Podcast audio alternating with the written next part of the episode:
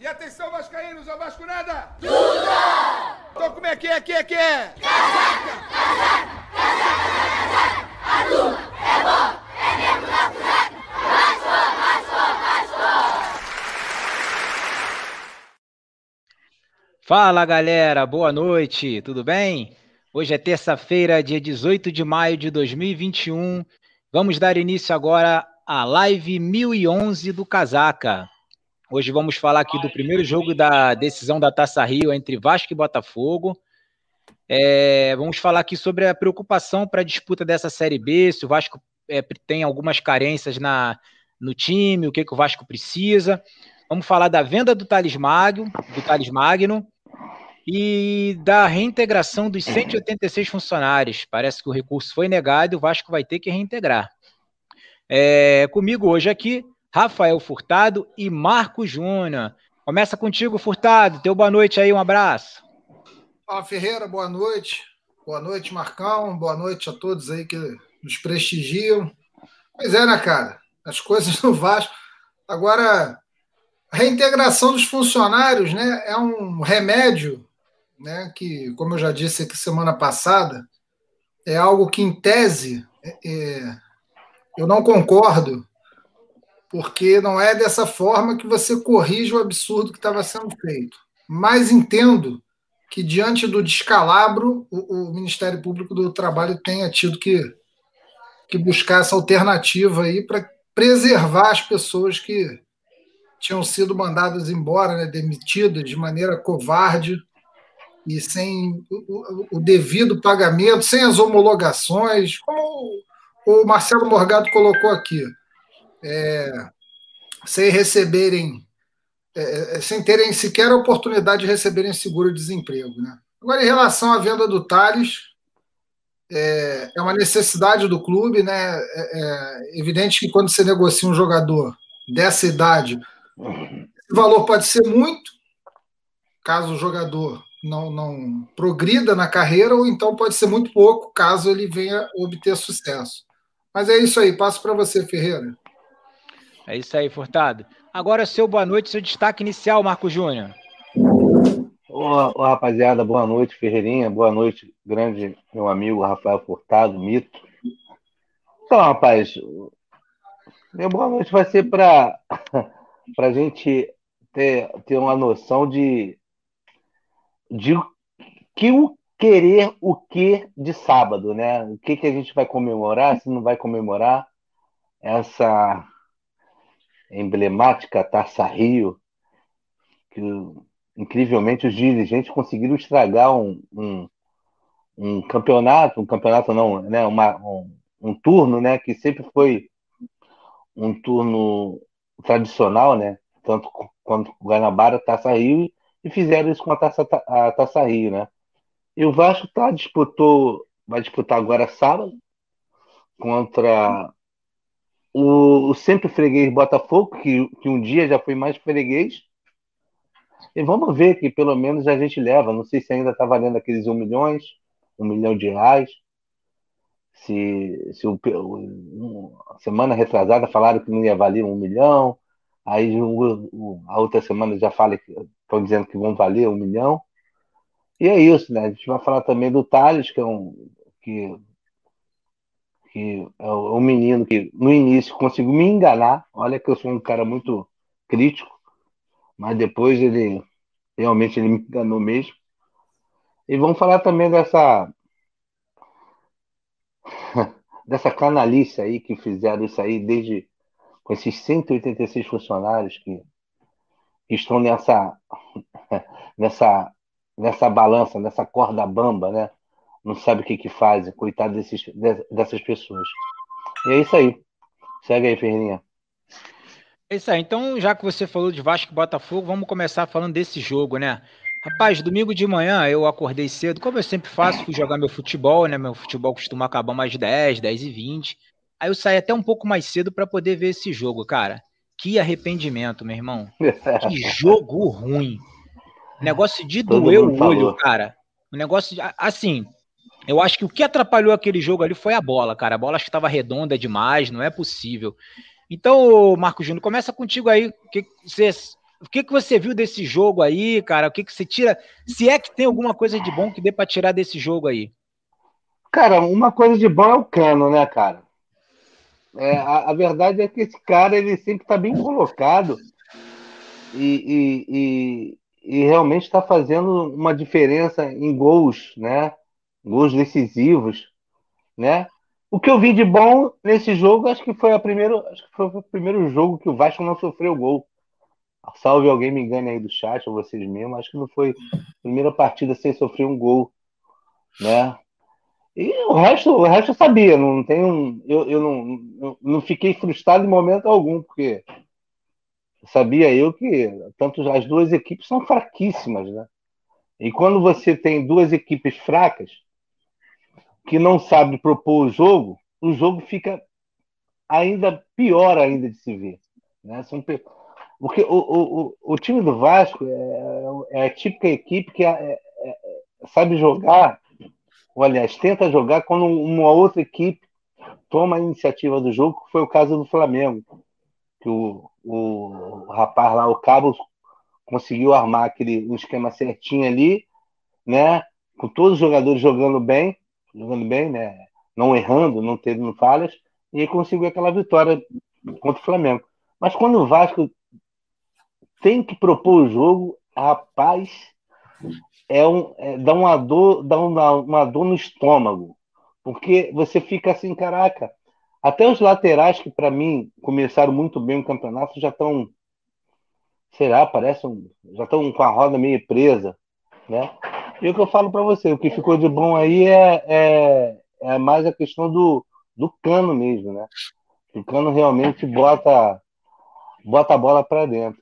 E vamos ver sábado agora o que, que vai acontecer em relação a, a todo esse, esse emblemático jogo, finalíssima da Taça Rio. Nem sei se eu comemoro ou se eu choro. É, então, é, Furtado, você que viu a maioria dos jogos aí desse campeonato, esse jogo de domingo é um jogo até certo ponto assustador, né? Assim, precisou de uma falha individual do jogador do Botafogo, né? a perda de uma bola ali na, na lateral para o Vasco conseguir achar um gol cano, um, um, gol oportunismo, né? Um cara que está ali dentro sabe fazer aquilo. Mas o que, que você consegue tirar de bom desse jogo? A sua preocupação para o restante da temporada, que vem uma Série B dificílima aí. A carência, o Vasco precisa de repor alguma, algumas peças, algum, algumas é, é, na defesa, lateral esquerda ou direito. O que, que você acha?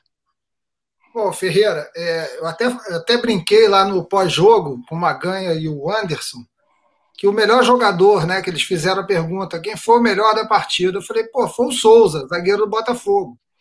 Foi o cara que criou a jogada do gol. Então, foi maior, o, o jogador mais criativo em campo foi o zagueirão do Botafogo, que deu aquela mancada lá e, entregou um gol para o Vasco. Senão, cara, iam ficar jogando ali durante três dias e não ia sair gol. O goleiro dele também, né, Furtado? O goleiro vacilou também, né? Ah, cara, ali o cara, o, o rapaz, o cara numa saída de bola, o cara perde a bola ali. E, e... Não, mas a bola foi fraca. A, Sim, cabe... mas... a, a cabeçada do, do, do, cano, a bola foi. Foi é, mas meio... ele colocou a bola, cara. O Cano é um jogador realmente para fazer gol, ele é, ele é, muito eficiente. Ele, ele colocou a bola entre o goleiro e o zagueiro, de, de maneira a tirar os dois da jogada ao mesmo tempo. Agora, é, o, o, que a gente precisa notar nesse gol foi a rapidez de raciocínio do Léo Jabá. Porque ele bateu de primeira, ele não dominou, não pisou. Se fosse outro, se fossem outros jogadores que a gente está acostumado no elenco do Vasco, aquela bola não chegava.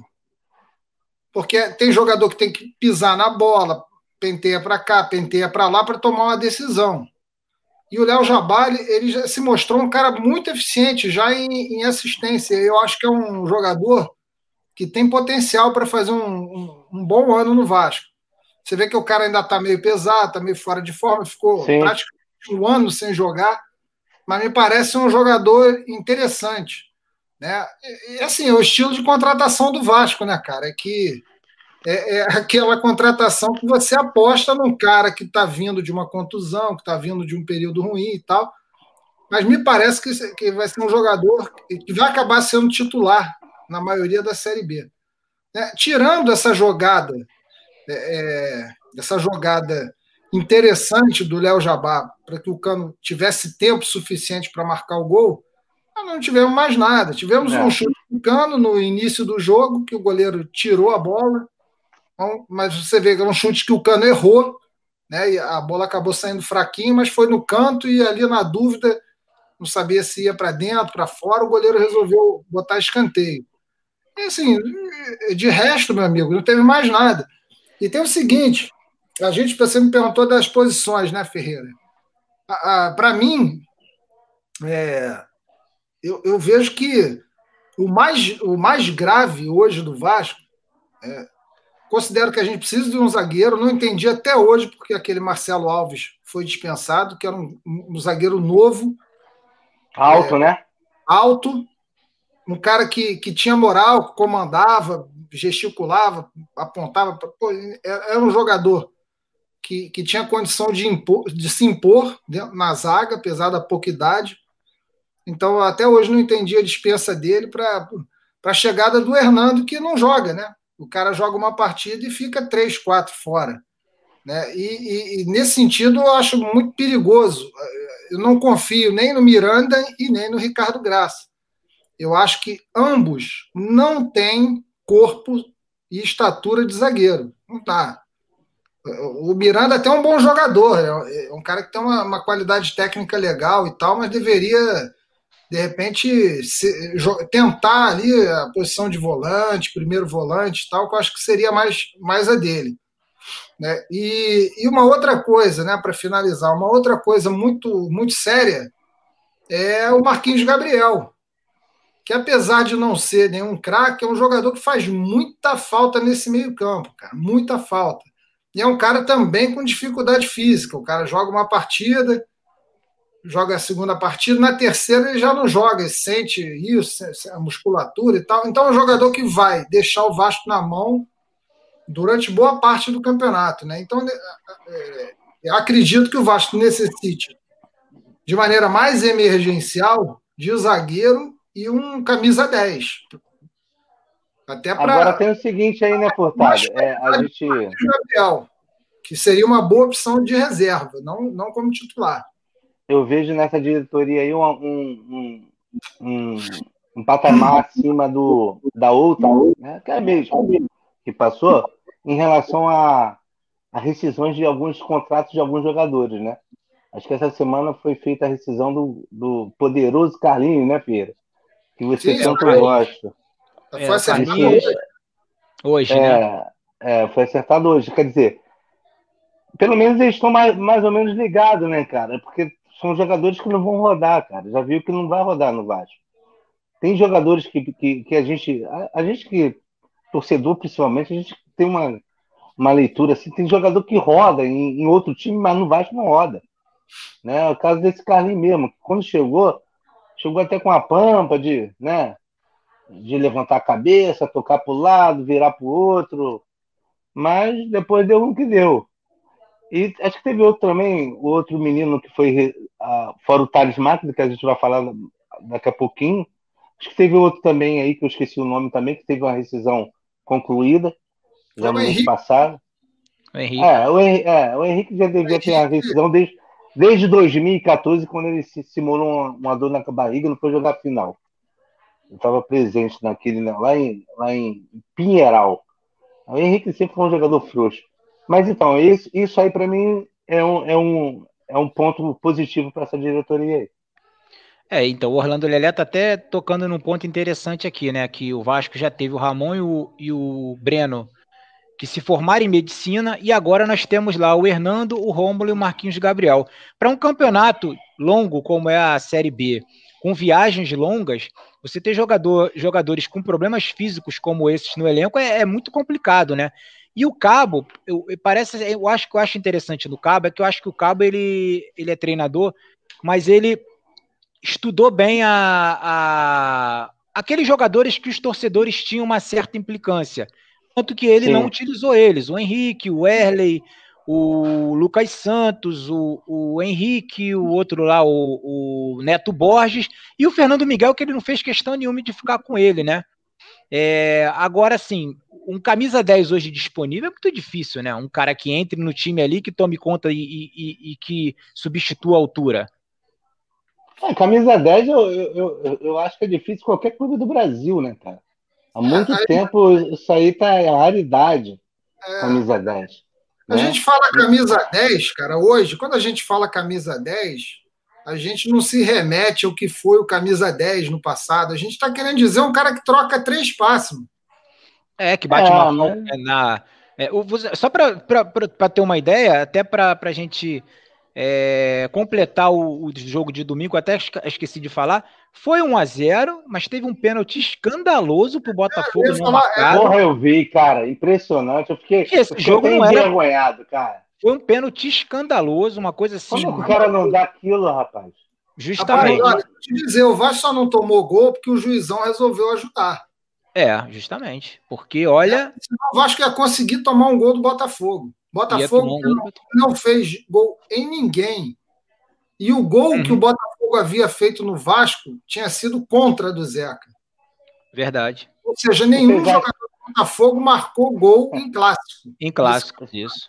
Isso. Vocês acham que tá pau a pau sábado? Cara, ah, é... o time do Vasco é bem melhor do que o time do Botafogo. Agora tem o seguinte, cara, é, é aquela, aquela situação. O Vasco não tem um substituto para o Marquinhos Gabriel. É inacreditável isso. É, o, o, o, Canelas, e agora o Orlando corrobora a opinião do Canelas, e, e, a gente concorda, a gente precisa contratar, de fato a gente precisa contratar. É, eu, sinceramente, eu, eu divirjo um pouquinho, eu acho que o Henrique não é um jogador de todo ruim, eu acho que seria um jogador que poderia compor o elenco. O Riquelme ainda é um jogador muito frágil fisicamente, não me pareceu um jogador ainda preparado para jogar, sobretudo uma Série B. É, a gente tem uma, uma série de, de, de, lacunas no elenco ainda, isso é, isso é fato. Agora, é, é, o que eu falei ali antes, né? Emergencialmente, eu acho que precisamos de um zagueiro e, e, um, e um meia, né? Vamos dizer assim. Agora, lembrar aqui aos amigos que esse mês acaba o empréstimo do Bruno César.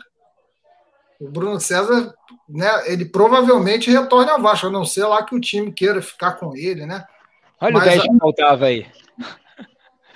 É, pois é. é.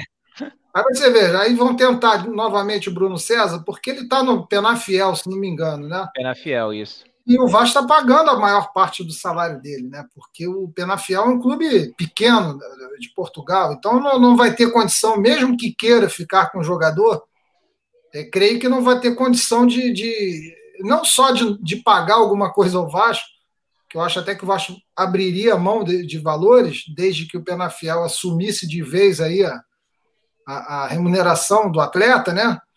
Mas eu acho meio difícil que isso aconteça. Né? Então, provavelmente a gente vai ter a, a volta do Bruno César e certamente ele será testado ali.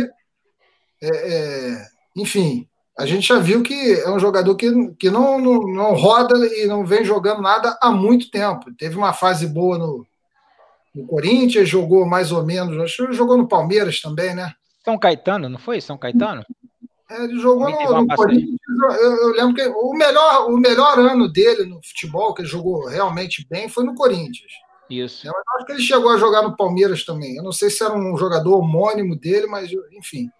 Mas no, no, no Corinthians ele, ele jogou bem. E desde lá, ele não vem apresentando mesmo futebol, né? É... É, falando do Alex Teixeira, né? Agora, assim, cara, a gente precisa de fato contratar muita gente e vamos ver né, o que vai ser feito com o dinheiro do Thales, né? Porque eu tenho a impressão, cara, você sabe quando você tem uma fogueira enorme, aí você pega um copo d'água e joga na fogueira que, que faz? Né? Levanta um monte de fagulha, né? Mas a fogueira parece que ela, ela, é, ela fica mais, mais forte ainda, né?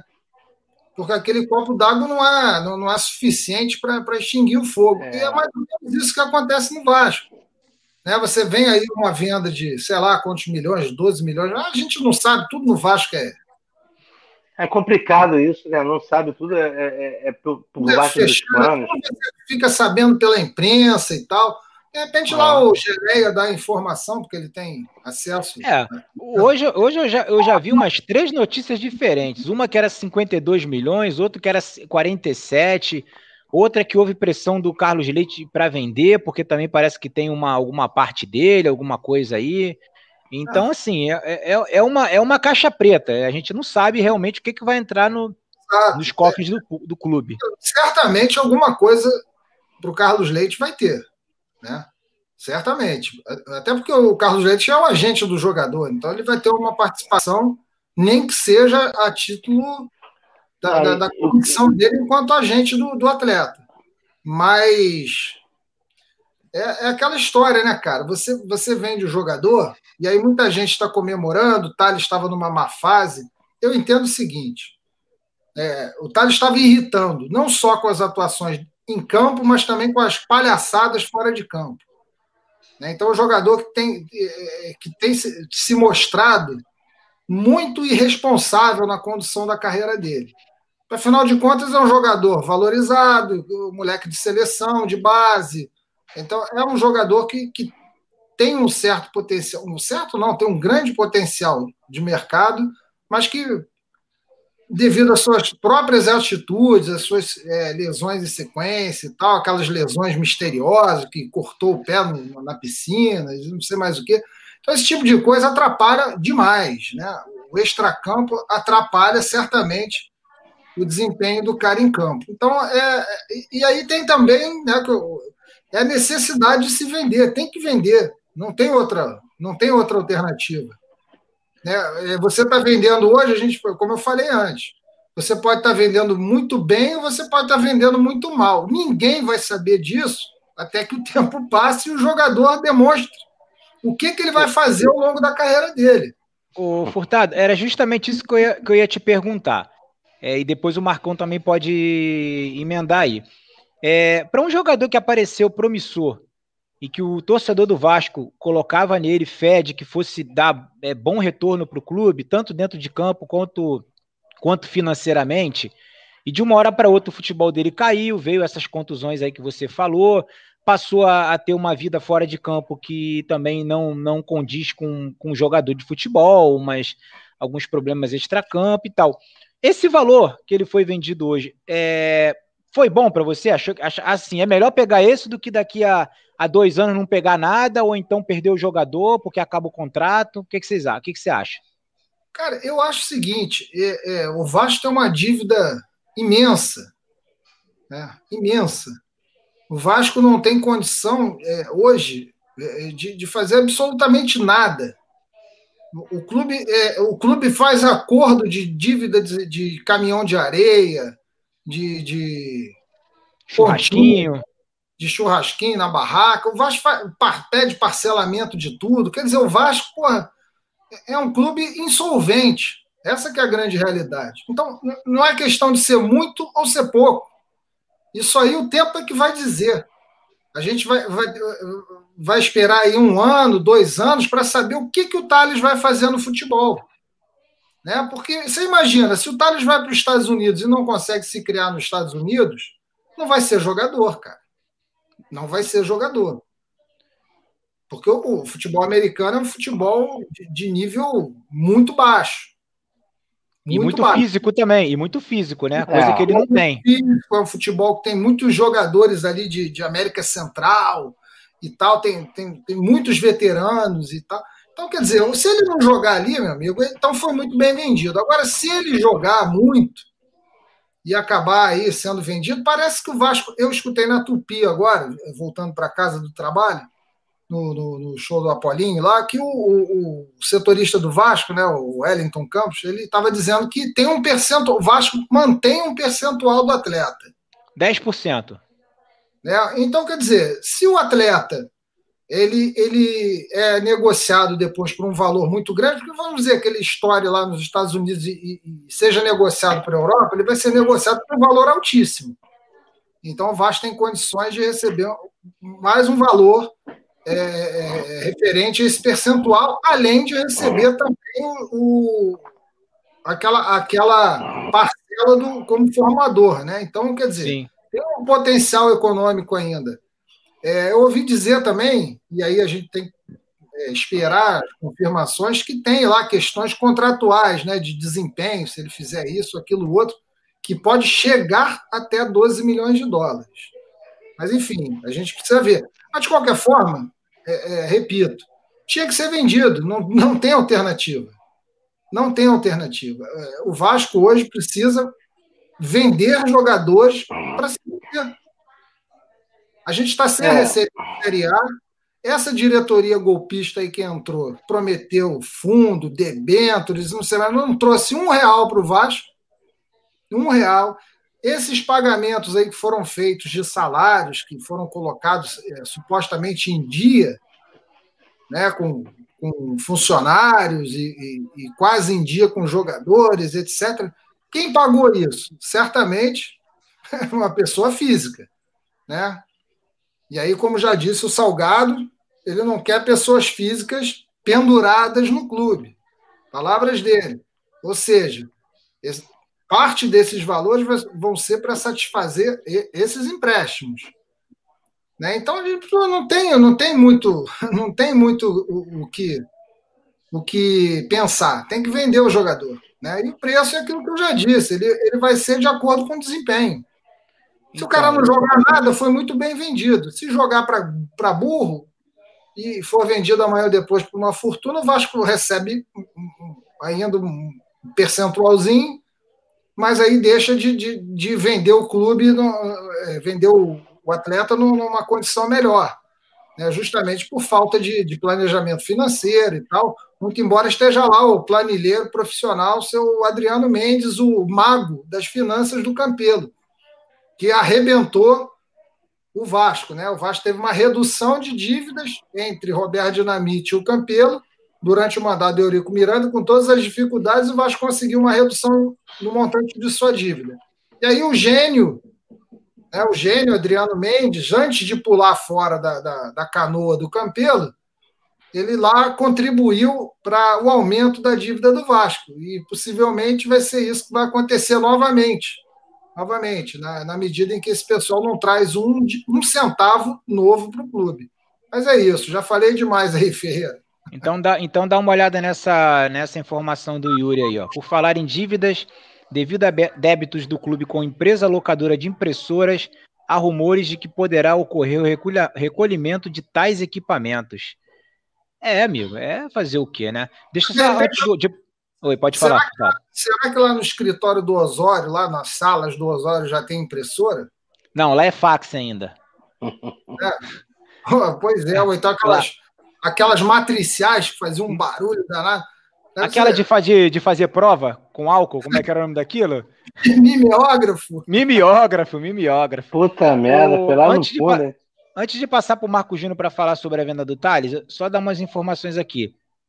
Thales Magno foi negociado por 12 milhões é, de dólares, 63 milhões na cotação atual. Desse total, o Vasco ficou com 9 milhões, 47,4 milhões, que serão pagos à vista.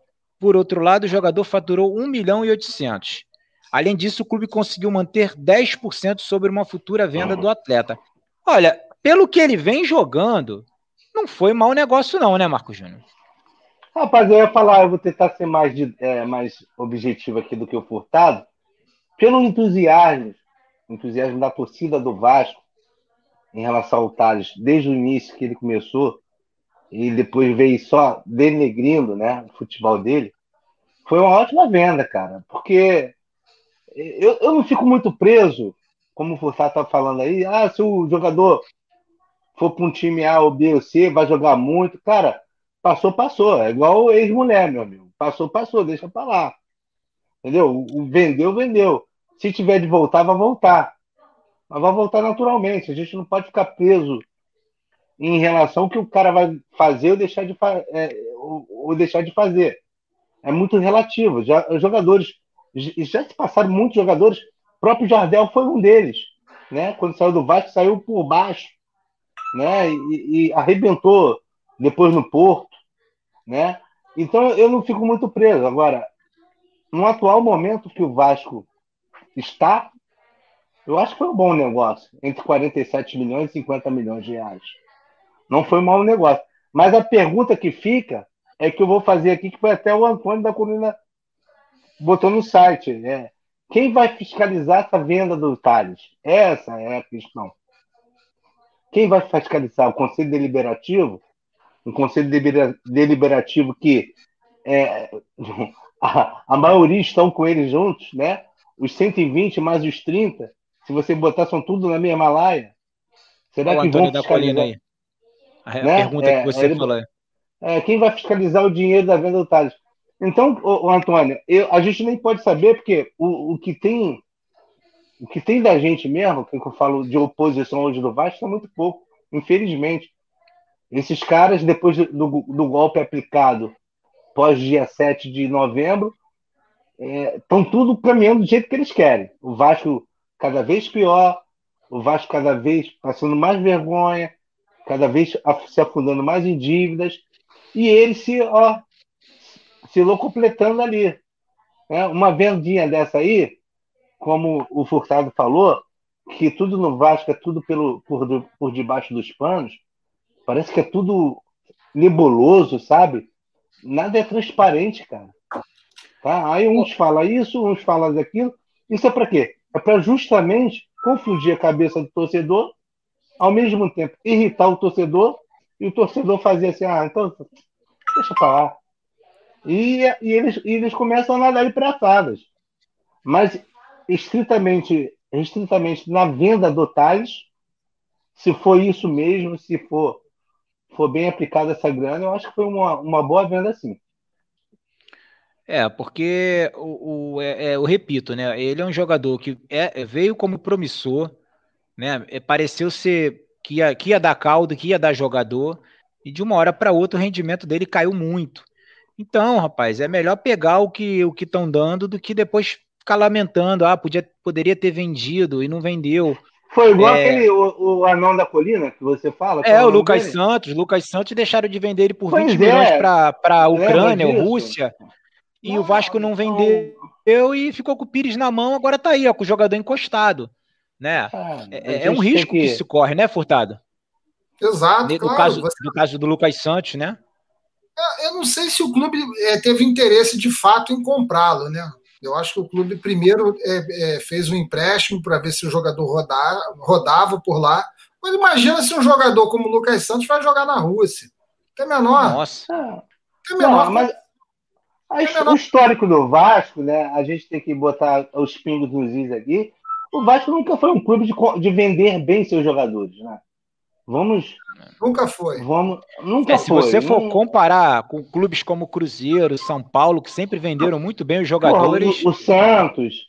Santos, né? isso. Pô, é, realmente, aí você pode falar assim, pô, mas lá tem lavar de dinheiro, coisa que lá no, no clube do crematório todos nós sabemos que temos certeza que tem. Mas, pô, todos esses. Mas o Vasco fica muito aquém. O Vasco, quando vendeu o Edmundo lá para para a Itália, eu esqueci o nome, Fiorentina, Fiorentina né? Pô, vendeu muito mal. Vendeu muito mal, pô. Vamos ser justos. Vendeu muito mal. Um jogador que, que tinha Mas sido. Né, Marcão, o Vasco, quando vendeu o Edmundo para a Fiorentina, tinha uma dívida com o jogador. O jogador assinou, assinou a, a, a quitação de débitos e aí para ser negociado. Então, quer dizer, o Vasco recebeu, além do valor é, é da venda em si, a, a, supostamente receberia o valor da quitação, né? Deixaria de pagar uma dívida grande ao Edmundo, coisa que depois Sim. foi revertida na justiça pelo próprio advogado do Edmundo. Sim, mas aí quando ele voltou em 2000, salvo me engano, o Vasco pagou quase a mesma coisa que vendeu para ele. Então, assim. É, é... Oi? Pagou, muito, pagou mais. Pagou mais. Pagou mais. É isso que eu estou falando. Né, pagou mais. É, mas, enfim, isso daí, cara, é, é, a questão do Vasco, que é histórica no Vasco. O Vasco não é um clube rico, nunca foi um clube rico. O Vasco sempre teve muita dificuldade de manter seus jogadores de um ano para o outro. Você via grandes times do Vasco eu lembro quando eu era moleque, eu até comentava isso com meu pai. Naquela época, era, os jogadores eram vendidos para a Itália, lembra? Ia todo mundo para a Itália. Isso. Então você tinha lá, pô, apareceu o Giovanni. Eu falava assim: ah, pai, eu nem fico feliz porque ano que vem o Giovanni vai para a Itália. Aí Giovanni vai para um timeco lá da Itália, Bolonha. Bolonha. Né? Aí não, mas, mas uma coisa não tira, o, não tira o mérito da outra, Furtado. O Vasco sempre foi um clube pobre, beleza. Como eu vou dizer o que o Santos também é, comparando ao Vasco. Mas o Santos sempre vendeu bem os jogadores dele. Eu não sei por que isso acontece, eu não sei porque o Vasco sempre teve o Pires, o Pires na mão. Eu não sei, mas realmente a tradição, o histórico do Vasco não é vender bem. Pô, o Vasco teve grandes jogadores, caras. Pô, assim, se a gente for botar assim, até da base mesmo, ó, Pedrinho, é, né? Bom, até mais recente, Pedrinho, Juninho, é, Felipe, o, o, o, outro menino lá que era lateral. Pô, foi tudo a preço que você fala. Você deu para entender? Não dava muito para você entender o porquê disso. Uma coisa, realmente, o Vasco sempre foi um clube séria dificuldade, pode. Pô, mas quando aparece uma oportunidade de vender um bom jogador, jogador promissor, o Vasco. Acho que o Vasco foi sempre incompetente nesse ponto. É, o João Ramalhota aqui elogiando o Furtado, que ele sempre responde o que pergunta, agradecendo ele aí. É, o Furtado, aproveita e responde essa pergunta aqui do Jean. É um assunto complicado essa questão de clube empresa. Eu, particularmente, sou contra no momento. Ainda acho que não é hora. O que, que você acha? Depende, depende. Né? Nada, nada a gente pode ser peremptoriamente a favor ou contra. Você tem modelos de clube, de, é, clube empresa. Por exemplo, você tem o famoso modelo alemão, que é um modelo bastante interessante, que o, o controle né, sobre é, é, os símbolos, é, enfim, o controle é, do clube, né, o clube não perde a sua essência, porque ele tem um investidor parceiro que tem a sua, vamos dizer assim, a sua atuação limitada no campo, vamos dizer assim, comercial do negócio, né? no, business. Mas ele, ele não, não, não consegue, ele, ele, ele não adentra nesse modelo alemão ao, a, a, aquilo que é a alma da instituição. Né? Já você vê os modelos é, é, de outros clubes, de outros esportes, as franquias da NBA, etc., que o time hoje está numa cidade, amanhã está em outra, e, enfim, é, é, é, são franquias que, que, que são mambembes, de acordo com o interesse financeiro do seu proprietário. Então, nesse sentido, eu sou contra. É você ter o, o, o Vasco vendido, a, ah, o Vasco vai ser vendido para um sheik árabe. O Sheik Árabe vai ser o proprietário do Vasco. Aí amanhã ou depois o cara fala assim: não, essa, essa cruz de malta é ofensiva para a minha cultura. Então eu vou tirar a cruz de malta e vou refazer o escudo do Vasco. Então, isso, é, pelo menos para nós, vascaínos né, de raiz, que, que são vascaínos, é, entendendo o que o Vasco significa historicamente, culturalmente, socialmente para o Rio de Janeiro, para o Brasil e até para o mundo, a gente não aceitaria um negócio desse. Né? Então, isso no, no modelo alemão é, seria algo que, que, inviável de ser feito. Agora, no modelo inglês ou no modelo que, que você vê aí numa, nessas franquias da NBA, não só da NBA, mas de outros esportes americanos que têm a mesma situação, isso descaracterizaria completamente. Então, nesse aspecto, eu sou, sou contrário, mas Sinceramente, o Ferreira, a, a situação que o Vasco está hoje, é, de certa forma, é, eu acho que vai, vai, vai acabar sendo uma decorrência. Né?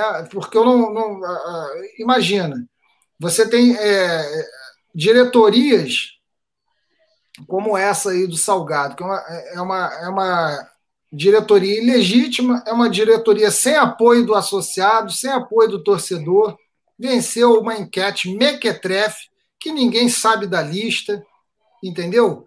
É, fizeram uma convocação é, de Assembleia Geral Extraordinária né, para versar sobre a reforma do Estatuto, aí lá utilizaram-se daquela daquela listagem da nova resposta histórica, que ninguém sabe quantos assinaram, quem eram é, efetivamente, quais pessoas eram efetivamente associadas em condição de, de, de, assinar aquilo. Enfim, então a coisa no Vasco ela, ela se dá num, num nível tão tão rasteiro, né? O que a gente viu nessa última eleição aí, que realmente é, fica difícil a, a, gente esperar que haja uma recuperação do clube, né? Em se mantendo aí esse nível de, de política que a gente tem no, no Vasco, né? Então é muito difícil, muito difícil. Ontem eu estava eu tava assistindo é, ouvindo, melhor dizendo, eu estava dirigindo, mas ouvindo ali uns cortes da, da live de ontem, que o Sérgio Frias fala sobre determinadas situações, e que ele coloca ali é, é, argumentos que são assim irretocáveis. Irretocáveis, mas se você vai no, no, no, no, no quadro, eu não digo nem no quadro associativo só, mas sobretudo na torcida do Vasco, de, de modo mais geral, as pessoas é, acreditam nas versões que tentaram emplacar. Né? E, e, é o que eu falo sempre aqui. E essas versões que lá atrás foram é, consagradas com a ajuda dos inimigos internos que hoje estão no poder, né? Os, não inimigos internos nossos, inimigos internos do Vasco, do Vasco, que são pessoas que não têm, de fato, nenhuma, é, é nenhum amor verdadeiro pelo clube. Né? Tem amor pelo poder, por outras situações podem advir desse poder, etc., mas não pelo Vasco.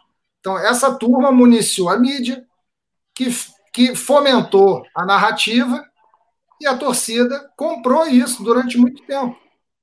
E aí a gente chega na situação que a gente chegou. A gente tinha uma, uma dívida de 150, aí a dívida vai para 200, depois de 200 a dívida vai para 600, depois de 600 ela vai para 800, e quando esse camarada sair vai estar um bilhão vai estar um bilhão, e cheio de gente pendurada, devendo de, ao Carlos Leite, ao Fulano, ao Beltrano, Cicano. Quer dizer, então, num determinado momento, vai ser. O Botafogo está fazendo isso. Eles vão ter uma reunião do Conselho Deliberativo amanhã, se não me engano, para decidir sobre o Botafogo SA. Por quê? Porque o Botafogo de futebol e regatas, o glorioso Botafogo de futebol e regatas, não consegue mais caminhar, pô ele chegou num nível que não, não dá mais. Né? Então, aí você vai acabar na dependência de investidores que vão pegar o produto muito barato, muito barato, vão pegar uma marca histórica, no caso do Botafogo, não deixa de ser uma marca histórica, vão pegar o produto barato e vão ali trabalhar o seu negócio.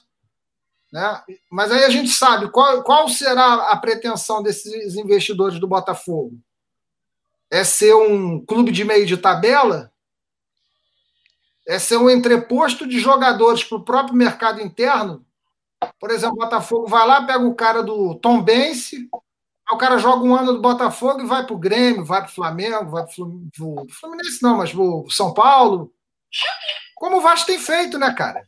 O Vasco tem feito. O Vasco tem vendido jogadores para o mercado interno. Isso, isso, isso para mim é uma coisa é, é, é, que é um... gravíssima, né? Gravíssima. Ô, Furtado, é o seguinte, deixa eu te perguntar uma coisa aí. Mas um, um, uma bola levantada como o Jean, por exemplo. Jean, veja aí que é um cara raiz, de, como torcedor do Vasco, acompanha o Vasco há trilhões de anos. Quando ele levanta um, um tema como esse, você, você, você, não, você, não, você não vê isso como como desespero já do torcedor, que há muito tempo o Vasco não chega ao nível Vasco, e, e, e hoje o torcedor, estou falando né, em termos geral, que é o Vasco que foi ontem para ontem, que é hoje para que foi ontem. Ah, cara, isso daí. Veja bem, Marcão, se você chega, se você chega num estágio em que você não consegue mais se manter, é isso que vai acontecer, cara. É, a, não, tudo bem. É, assim, isso, isso não, que me deixa mais apreensivo. É porque, é, é, por exemplo, o, o Jean levantou uma bola, mas o Jean, tô até falando do Jean, a gente conhece o Jean. O Jean não é um cara modinha, não é um cara amarelo, né? Que quer o Vasco, que quer o Vasco empresa eu, eu vejo, eu vejo a, a, a, pergunta dele de uma forma assim, caraca, já meio que desespero, não só dele, preocupação, né? Com preocupação. preocupação. Caraca, que, que, pô, a gente não ganha porra nenhuma, malandro. A gente só porra, toma polada, só toma pernada. E, sabe, e a, e a gente está perdendo o fôlego. o torcedor do Vasco, a torcida do Vasco, não tem mais nenhum para onde respirar, cara. Tem uma coisa, né, o Marco Júnior, como o Furtado bem falou aí, bem disse, né, é, é, é muito. Existem alguns tipos de clube empresa. Por exemplo, o, o torcedor do Vasco jamais aceitaria um Red Bull Vasco da Gama. Ou aceitaria? Nunca, né? Não, como, Bra Vasco, como, é, não, como não, é um Bragantino. Não, com esse nome Red Bull Vasco, não. Poderia Justamente. ser o Vasco Red Bull.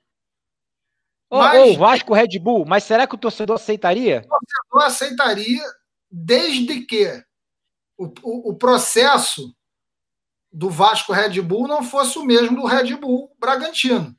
Se o processo do Red Bull Bragantino não vai ser disputar título. O Red Bull Bragantino vai montar equipes para negociar jogadores. Agora, se o Vasco Red Bull entrasse para formar timaços para ganhar Libertadores, Mundial, Brasileiros em sequência, o torcedor do Vasco iria, iria de fato aceitar, porque aí você estaria, ao menos, é, mantendo a tradição esportiva do clube. Porque o problema, o problema dessas parcerias é, é, é que o objetivo da, da, do parceiro ou, ou do comprador né, do administrador do, da, da SA, né, que seriam acionistas, mas tem lá os administradores, e, e, e que, que, o objetivo deles fosse diferente do objetivo da massa de torcedores. Esse é que é o grande problema do negócio. E, e o que acontece no Vasco hoje? O Vasco hoje está numa situação em, em que um possível comprador, numa situação hipotética dessa, isso não vai, não vai acontecer, é, acho, cedo isso não vai acontecer, é, os hipotéticos interessados, os supostos interessados nessa hipotética compra do Vasco seriam é, é, investidores que encarariam o Vasco como uma oportunidade de ter uma marca fortíssima para fazer negócio, mas sem a, a, a preocupação é, de se ter um time de ponta. Você está entendendo? Então, você, o, o, Vasco é, é, seria ali um eventual é, um eventual candidato a algum título, talvez um título de menor expressão, um título eliminatório, etc. E é isso que a gente vê nessa própria diretoria do Vasco. Esse é o pensamento do MUVE. O pensamento do MUVE é esse. É ter o Vasco ali sem incomodar ninguém, quietinho, uhum. submissa ao Flamengo, e aí a gente faz aqui os nossos negócios, a gente vende nossos jogadores, a gente satisfaz nossos parceiros.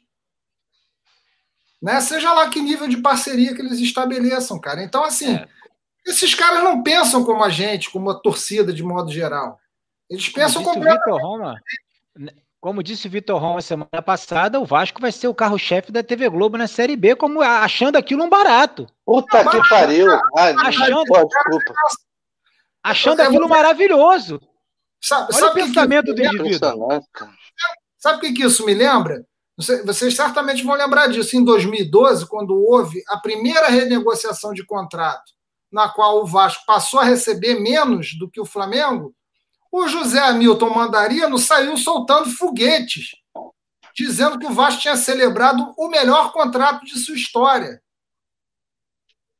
Só que ele, ele, ele raciocinou em termos absolutos. Em termos relativos, o Vasco ficou numa posição delicadíssima. O Vasco não, não só não ficou entre os cinco, como ficou atrás de outros clubes, com menos expressão, como Atlético Mineiro, etc. Dizia-se, na época, que o Vasco havia é, se tornado o sétimo ou oitavo no, no contrato de televisão, porque fez uma negociação com Pires na mão, mal conduzida, uma diretoria de, de, de, de pessoas, como eu estou falando, que é o modo de operação do MOVE, de entendimento de Vasco que esses caras têm, que é ah, o Vasco não é tão grande assim, não. Como Salgado, candidato à presidência do Vasco, perguntado se o Vasco deveria ganhar mais ou menos, mais ou me, é, menos ou igual ao Flamengo nas cotas de TV, ele diz: não, acho que o Vasco deveria ganhar 90%. Por que, ô babaca? Por quê? Você é presidente do Vasco, porra. O Vasco já cansou de bater na, no, no, Flamengo aí em goleadas e, e, goleadas. maior sequência de vitórias, maior goleada histórica do clássico. Uma rivalidade acirradíssima. Pô. E o cara diz: não, não pô, nós temos que ganhar 90%. Por quê, cara? Por sua incompetência de não, não conseguir gerir o clube, de prometer um monte de mentiras, né, de sair apregoando um monte de mentiras, aí chegar na hora de sentar o bumbum lá na cadeira presidencial, se é que ele, que ele faz isso, não é outro que faz por ele, o cara não tem nada para oferecer. Então ele não ganha 90% do que o Flamengo ganha. Ele ganha 50, 40, 30, o que oferecerem para ele. Porque quando tu faz um discurso de bosta desse aí, você está dizendo assim, ó, pode vir e fazer o que você quiser. Porque eu estou aqui de mãos para o céu, cara. Quando a, você a, é o primeiro. A sua mercê, estou à sua mercê. E aí tu vai ser o carro-chefe da Série B. E o palhaço vai comemorar, achar o máximo. E quando Ô, você Furtado. é o primeiro, quando você, rapidinho, Marcão, quando você é o primeiro a aceitar o valor da televisão, você vira parâmetro para os outros. E foi o que aconteceu. Ele saiu de lá esfregando as mãos, achando que tinha feito um baita contrato. O que que o Palmeiras, Corinthians, São Paulo e Flamengo fizeram? Não aceito receber o que o Vasco quer, quero ganhar mais. E foram ganhar mais. Tanto que o Palmeiras foi o último a, a, a, a fechar contrato. O Palmeiras chegou a ficar um campeonato sem, sem ter transmissão.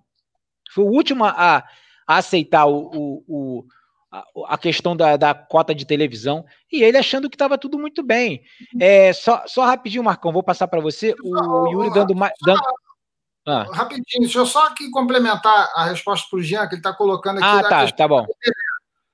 Cara, é? o Jean, é, obrigado aí por você estar tá aí mais uma vez aí com a gente, aturando aí os malucos falando de Vasco. Agora, deixa eu te falar, Jean, a questão da Lei Pelé, o Vasco o Vasco com o Roberto Dinamite, ele teve um papel fundamental, fundamental na destruição a qualquer resistência que poderia haver em relação a isso. Porque o Vasco participou de maneira. É, o Vasco que não, do MOVE, que não foi protagonista de nada, foi protagonista. Aham, né, dessa merda aí. Um proxy, né, por não saber o que está fazendo, os, os camaradas que estavam lá não sabiam, que são a mesma turma que está agora, não sabiam o que estava fazendo, estavam fazendo e destruíram o Clube dos 13, que era um mecanismo de pressão que você tinha para qualquer tipo de mobilização, inclusive na, na, na seara política, né? no que se dizia de maneira pejorativa a Rede Globo, né? interessante para eles isso, eles diziam a bancada da bola, a bancada da bola, eles se referiam a, a as pessoas que tinham essa preocupação como vocês são a bancada da bola, como se fosse assim uma, uma coisa criminosa, né? ou uma coisa retrógrada e tal. E aí tratoraram, meu amigo. Hoje o negócio está estabelecido e não vai, não vai voltar. Né? E, e até e, e, mais ainda, cara. Hoje você não tem. É, os clubes é, já, já trabalham de uma, de uma forma diferente, já adaptados à, à Lei Pelé, e o Vasco precisa sair disso. O Vasco precisa sair, porque é, é, esse trem já passou, meu amigo, já era. Já era. E o Vasco, como eu repito, o Vasco teve papel fundamental para enfraquecer os clubes no combate a qualquer. Não vai ser enfrentado, não vai porque não tem condição de ser enfrentado, não tem condição política de se fazer isso. A, a, a volta do passe, por exemplo, é algo absolutamente é, impossível de acontecer, porque inclusive tem implicação constitucional disso. Né? Ainda que só beneficie atletas de, de, de elite, né? porque a grande maioria dos jogadores, que, que obviamente são atletas de equipes pequenas, né? esses caras se ferraram com a Lei Pelé. Quem se deu bem foram as estrelas, esses se deram bem, porque eles têm condições de, de é, é, bar, é, poder de barganha para negociar seus contratos, etc. Mas, enfim, isso aí já era. Não vai, isso não tem mais como ser feito. Não, não, não tem, politicamente, não tem a menor condição de fazer isso e não vai ser feito. Não, não adianta.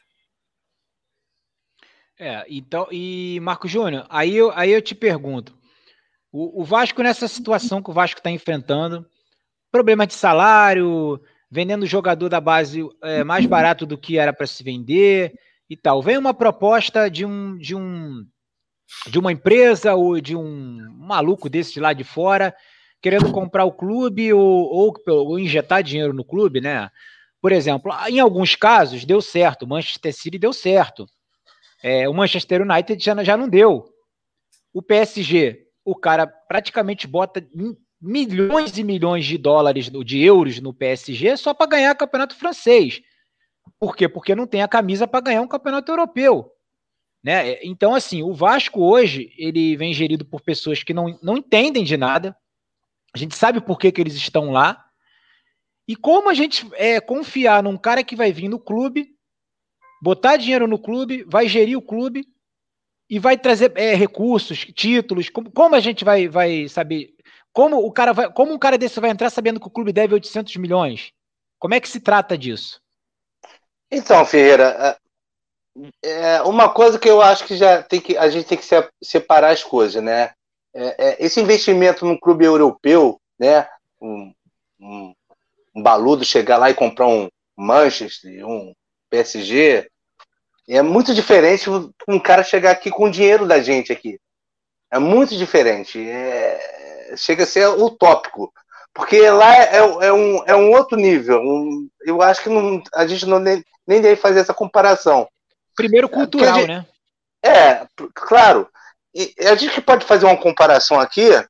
Eu posso fazer uma comparação aqui, por exemplo, o Palmeiras, né? Ele foi comprado aí pelo pelo pelo pelo, pelo, pelo aquele menino. Primeiro eu esqueci o nome, sempre esqueço o nome dele.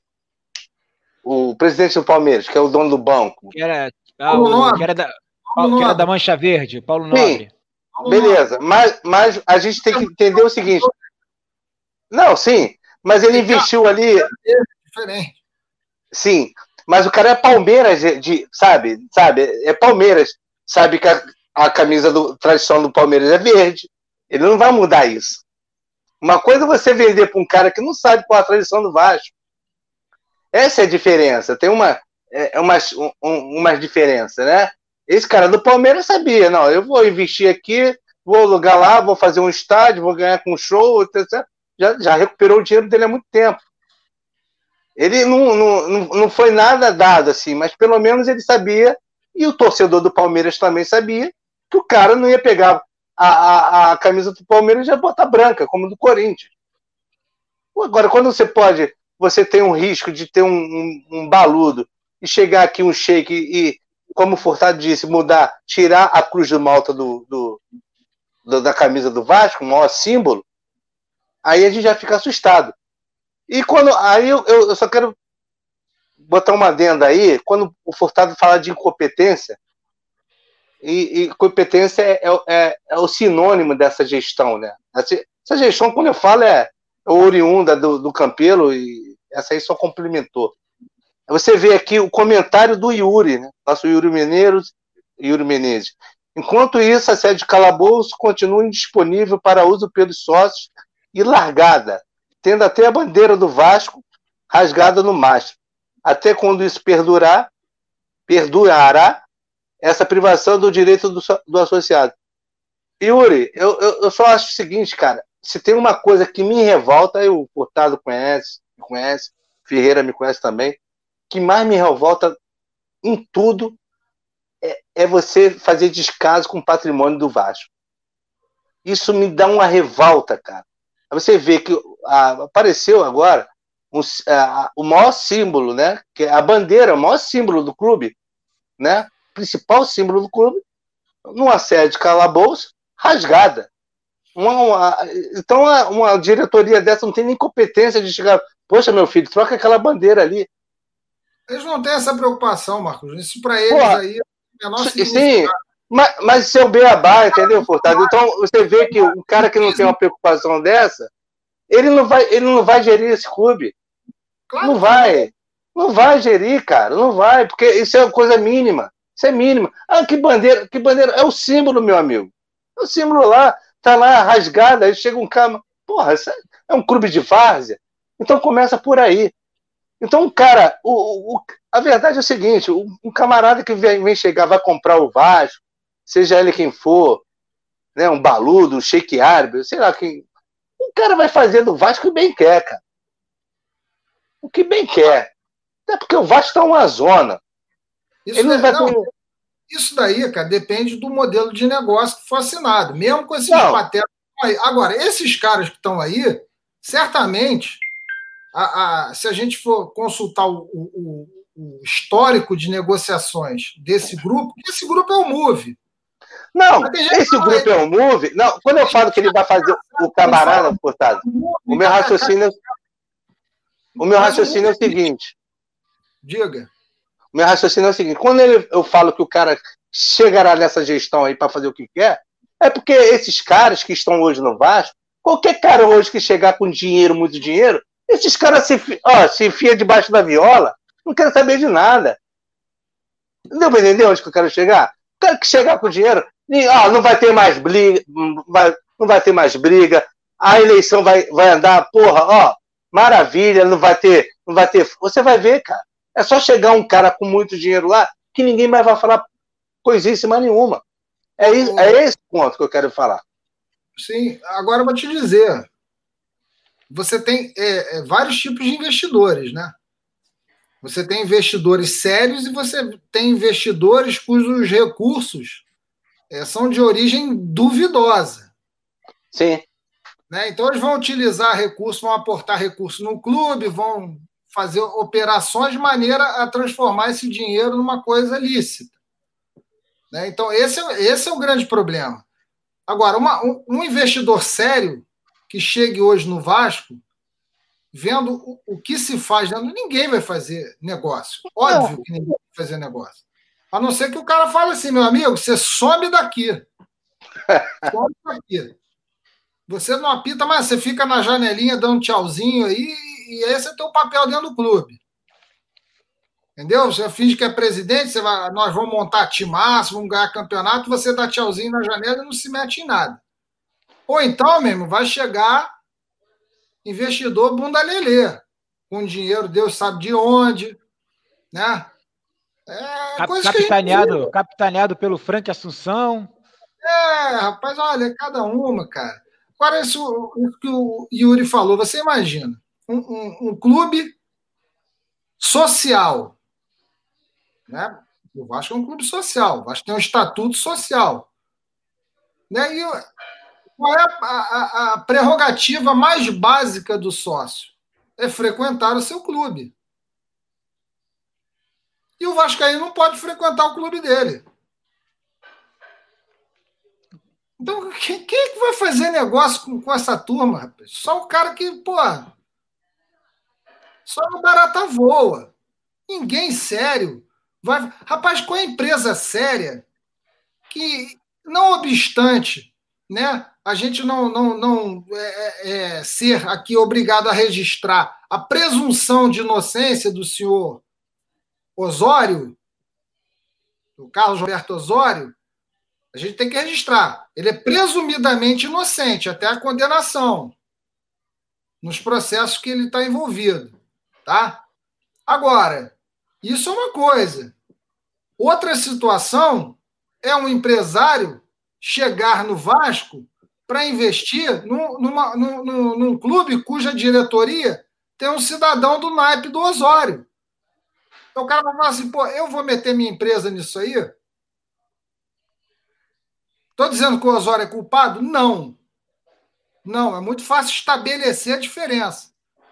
Outro dia eu estava tava conversando com um amigo que é advogado e que milita aí no, no, no, no direito é, isso que envolve aí coisas é, é, relativas à política, a, a, a, grandes empresas e tal. E ele estava me falando é, é, o que o comportamento que ele tem visto né, ao, ao longo da, da experiência profissional dele, que o comportamento que ele tem visto em relação às pessoas que, estão envolvidas ou, ou que meramente são apontadas em determinados escândalos, são ali colocados como suspeitas. Ele falou, cara, some todo mundo. O cara vira um pária. O cara pode ser um grande empresário, frequentar altas rodas. Aquela galera que sempre andou com ele, ó, pessoal tira o time de campo. Por quê? O é. cara não quer ficar linkado, porra. É como se fosse água e óleo. O cara não quer ficar linkado, ele não, ele não tá querendo saber se o camarada vai ser condenado, se o camarada é culpado, Sim. o que está acontecendo. Mas ele não quer estar tá perto. Uhum. Até porque ele, por sua vez, também é um grande empresário, ele, por sua vez, também tem diversos negócios, e ele fala assim: pô, se eu, tô aqui trocando mensagem com esse cara, daqui a pouco vem a Polícia Federal aqui atrás de mim. Pô. Entendeu? Se então, procurar, assim, acho, né? Tem isso também. Então, no, no, o mundo empresarial tem esse tipo de sensibilidade. Então, é óbvio que esses caras não vão atrair nenhum patrocinador sério. É óbvio, isso é evidente. Sabe? Então, assim, pô, a gente aí fica, pô, essa, essa ilusão, todo isso aqui. Não, eles não vão vender o Vasco por falta de interessado.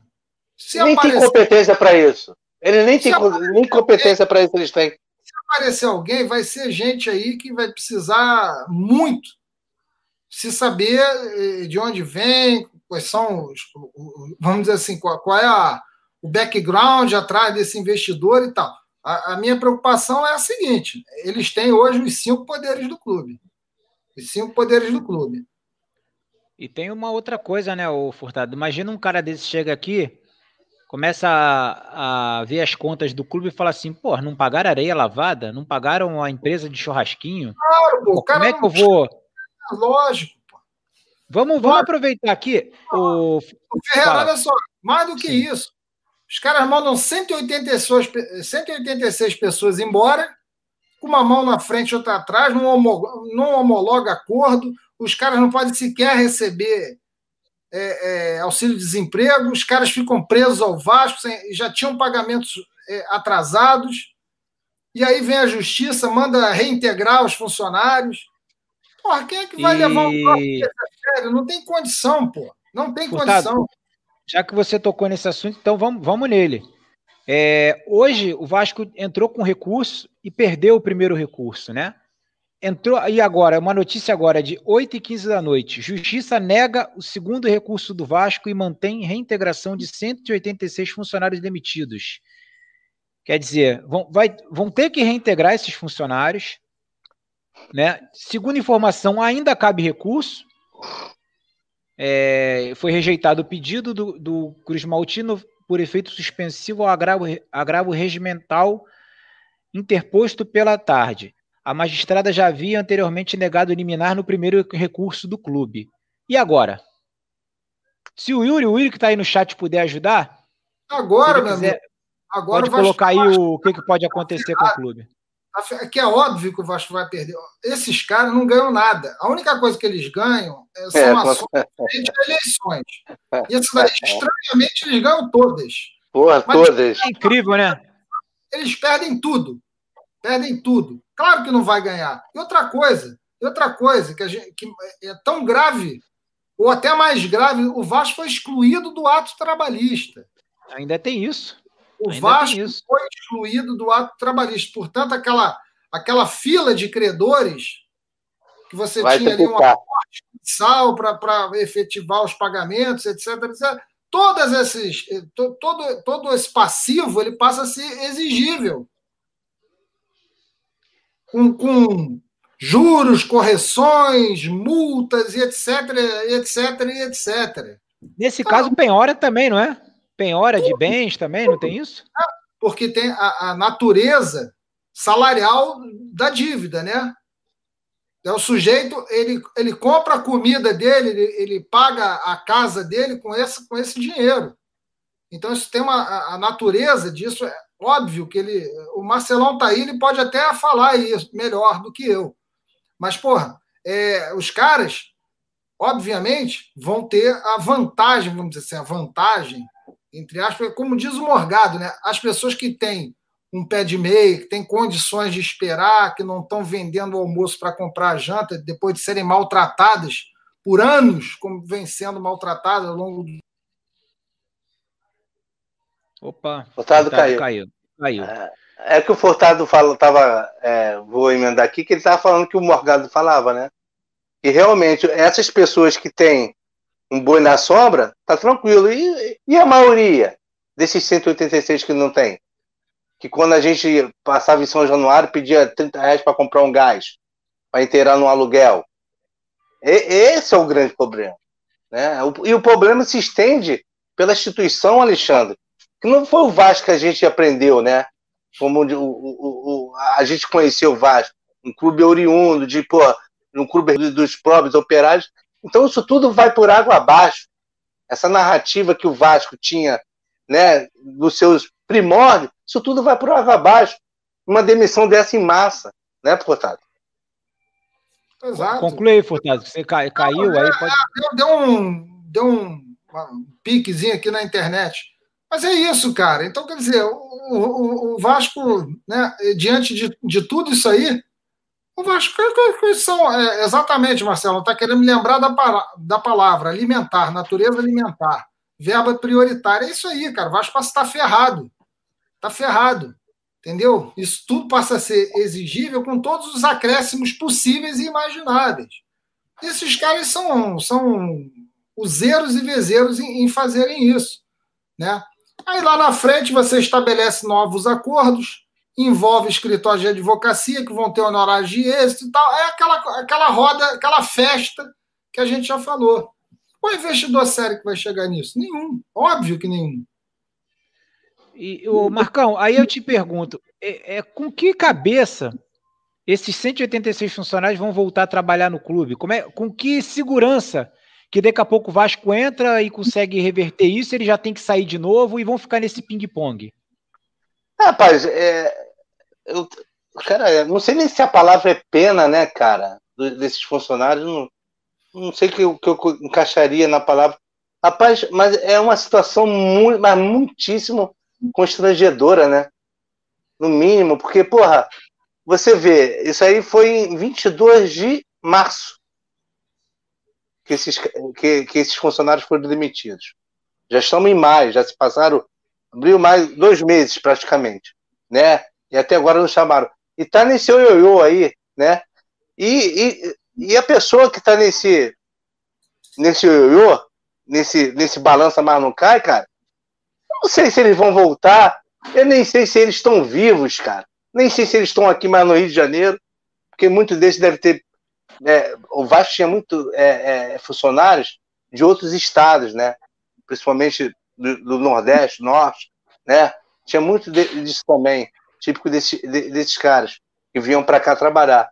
Eu não sei, realmente. Agora, que o, o, tecnicamente que o Furtado falou aí, o Marcelão está explicando, é mais um, é mais um, é mais um no, no, no, no brioco do, do clube, cara. Isso é mais um no brioco. É mais um no brioco do clube. Isso não vai. Ó, rapaz. Dito, é, olha só, se, é igual o profeta, já dizia o profeta: se fizer certo, dá certo. E o Vasco não vem fazendo certo há muito tempo. Há muito tempo não vem fazendo certo. É, é, é, é esconderijo, são, sabe, são coisas nebulosas.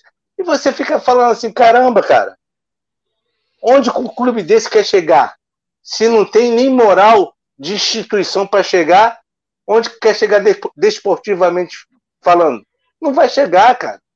O Vasco não é o Flamengo, cara que lá pode tudo. Esses caras têm que entender que o Vasco não é a porra do clube do crematório, cara. O Vasco tem uma origem que é, é bonita, todo mundo já sabe, a gente tá cansado de saber. Cara, mas a gente tem que seguir ali a, a, a linha risca. Passou um, um, uma perna a mais do, do, do, do nosso passo, já começa a dar errado. O Vasco não é, não é um clube, não é um clube de se fazer sacanagem principalmente com o operário, com o trabalhador. Isso aí, isso aí vai vir à tona. Isso aí o, é, vai ser aquele o castigo chega a cavalo. É, é o mais rápido possível. O Vasco não é o Flamengo. Se esses caras que estão lá não tiverem essa consciência, que primeiro vem a instituição, né? Porra, vão pagar os funcionários, né? Como o malvado favorito fazia, deixar, falava, ele sempre foi claro, se tiver salário atrasado, primeiramente os funcionários, depois, logicamente, os atletas. Pô, agora está tudo investido, cara. Como é que um clube desse vai chegar aonde? Não vai chegar, cara. vai ficar estagnado. Isso é uma sacanagem. Para não dizer um palavrão aqui, cara. Isso é uma sacanagem. Seguinte, eu só acho o seguinte, eu acho que o, o empregador ele tem todo o direito de mandar o empregado embora, desde o momento que pague tudo que tem que se pagar. Você não pode simplesmente mandar 186 funcionários embora e não pagar o, o pessoal. Ah, isso é muito mais grave do que ter mandado embora. Com certeza. Embora, Agora, mandar embora, mandando embora, beleza. Vai receber. Você acha que tem fundo de garantia lá, depositado? Tem, Vocês acham? Tem. Claro que não tem. Claro que não tem. Claro que não tem.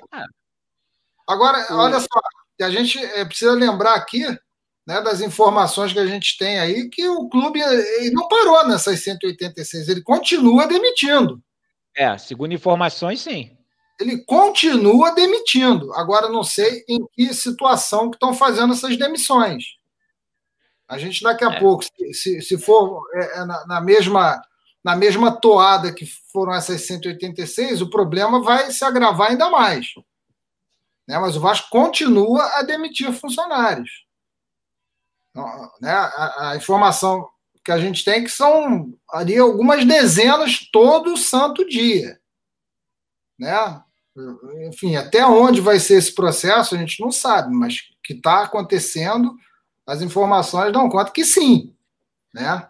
E são pessoas que estão no Vasco que, que, e que são de confiança que estão colocando isso aí para gente. Então, é, é, é, é, ainda tem isso, né? tem essa outra, outra situação, né, cara? Agora, assim, é, você veja, isso que o Marco Júnior falou, cara, é, é perfeito. O Vasco ele tem que andar na linha. Na linha. Se ele não andar na linha, ele leva paulada. Leva paulada de cara. Né? Uns podem tudo, o Vasco não pode tudo. E graças a Deus que o Vasco não pode tudo. Exatamente.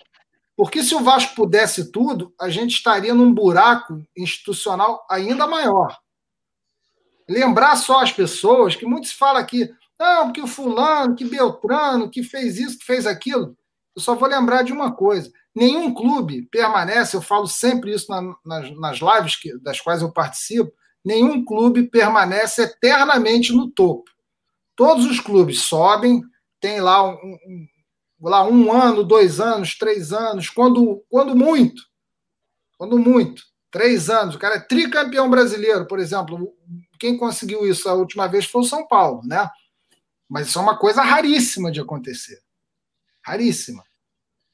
É, então, todo clube ele tem altos e baixos. O Vasco teve um, um período muito grande de alta. Né? Disputando títulos, não ganhou todos os títulos, evidentemente, mas disputou muitos títulos durante o período de, de 87 até o ano 2000. O Vasco estava sempre nas disputas, aí tirando um ou outro ano que, que a coisa não andava. E aí esses caras entram no Vasco em 2008. De 2008 para cá, o que, que aconteceu com o Vasco, cara? O Vasco caiu quatro vezes, cara. O Vasco era um dos poucos clubes que jamais tinha sido rebaixado.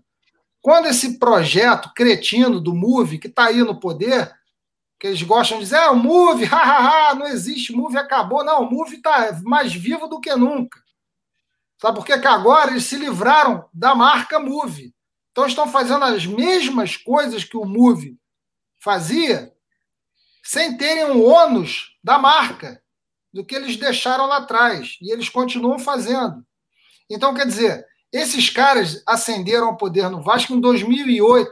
É só o torcedor ver, torcedor comum, o que, que aconteceu com o Vasco depois de 2008. O Vasco caiu quatro vezes, amigo. O Vasco jamais tinha sido rebaixado. Jamais.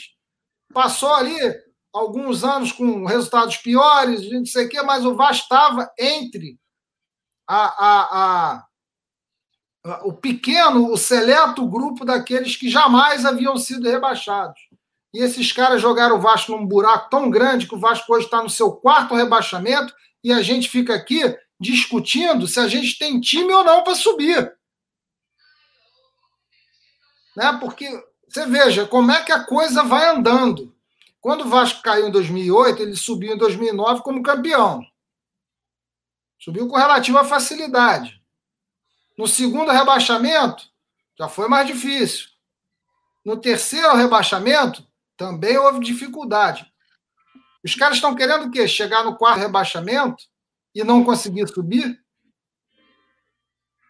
Olha o caminho que o Vasco está indo. E, e, quando que começou isso? Começou com a turma de 2008, o MOVE, do qual seu Jorge Salgado, seu Júlio Brandt, que é o, o, o, o avatarzinho aí de, da, da, velha política do Vasco, que jogaram esse rapaz lá de paraquedas para representar, não sei, mas é um sujeito tão apagado, tão incompetente, que ele não consegue fazer nem oposição, nem oposição esse cara conseguiu fazer tendo mídia a seu favor, tendo um monte de fofoqueiro levando informação de dentro do clube para desestabilizar. Enfim, cara, é só ver, cara, é só ver. E, a, e a, ultimamente ele anda dando umas cornetadas aí no Salgado, aquelas cornetadas tipo assim, ah, morde a sopra, né? Isso é um brincalhão. Tem a menor condição, é vergonha. O cara que dá uma entrevista no dia 7 lá da eleição. Não, estamos aqui, eleição, não sei o que, que é uma vergonha terminar a eleição, uma liminar, uma vergonha, fui pego de surpresa e tal. E no dia seguinte, o cara dá uma declaração absolutamente oposta à que ele tinha dado lá no, na, no ginásio. Inclusive, ah, tem uma entrevista. Quer dizer, um patético, um cara ridículo, entendeu? Sem a menor representatividade, o cara fraco, pouco inteligente, pouco inteligente, é. limitadíssimo. Tinha até um vídeo circulando do Vitor Roma é, no dia da eleição, ele no ginásio de, ginásio de São Januário, falando assim: gente, tá tranquilo, pode vir votar, só tem o barulho do som lá fora, mas tá tudo tranquilo, sem briga. Aí à noite muda tudo, já da eleição já não vale mais nada, aquela eleição. É um negócio a patético, gente, né? Lá votar, sabia que eles estavam fazendo pesquisa de um, não passava um sem eles perguntarem. Justamente. Você votou em quem? Você votou em quem? E ele tava lá tudo rabiscadinho lá no caderno, marcando, contando voto por voto. Quando eles viram que eles iam perder a eleição, que nenhum dos dois ia ganhar a eleição, nem o amarelo nem o roxo, falaram assim: vamos melar essa porcaria.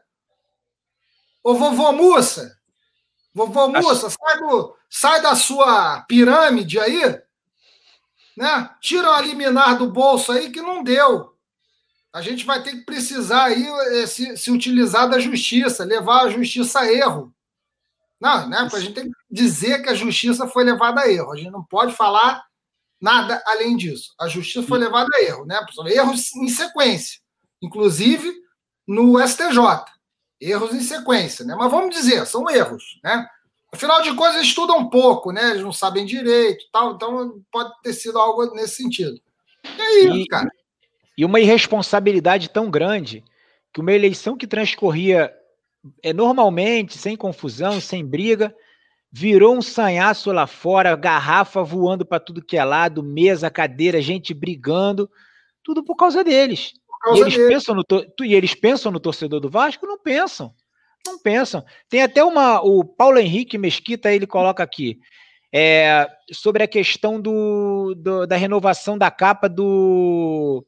Aqui. Pergunta Pergunta para o Campelo por que dele ter renovado com a capa mesmo instante de saída do clube. Ô, Paulo, o pior não é isso. O pior é que ele renovou para ganhar menos. Ainda tem isso.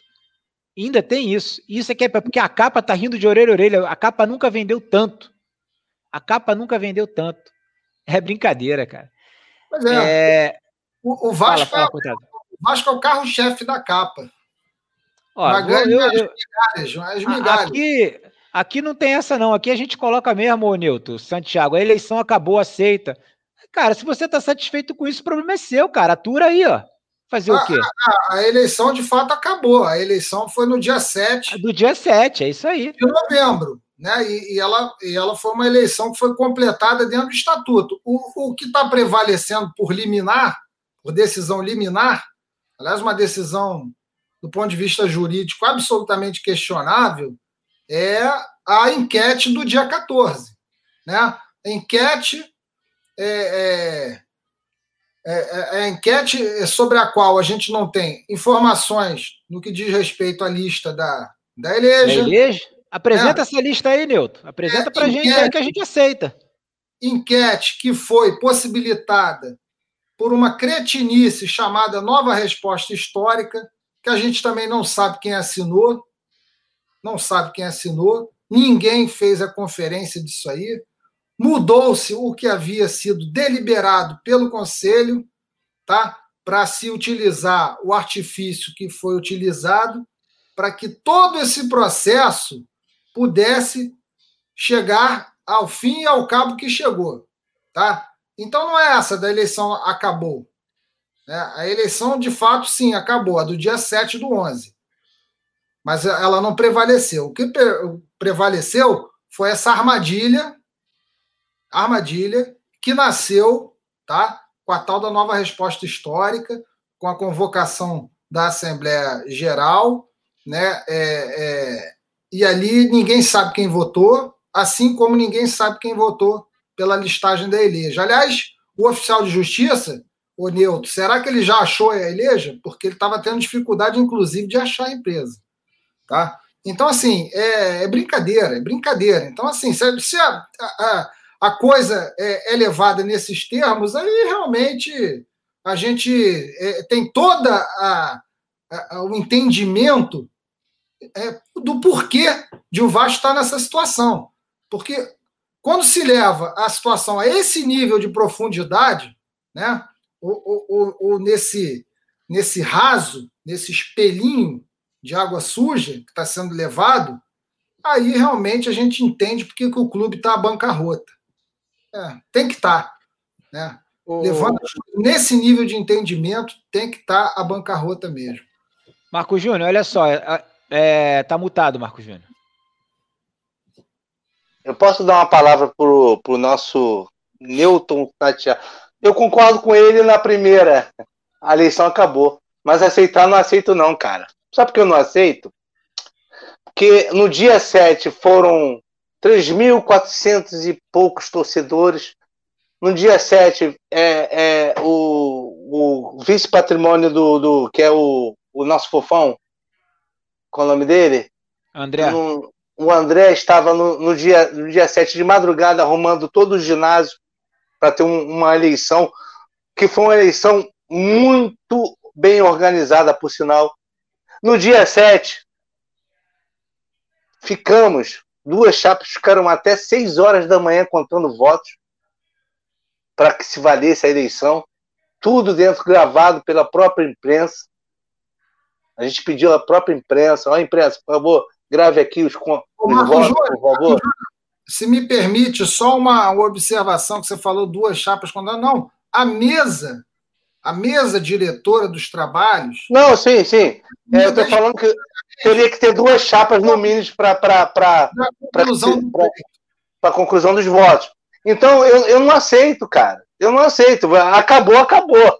A justiça, a gente não pode brigar com a justiça, né? A justiça, a justiça, Nilton, sei lá, que você. Ah, mas não acabou. Aceitar? Ah, não. E a gente pra... não é disso, pô.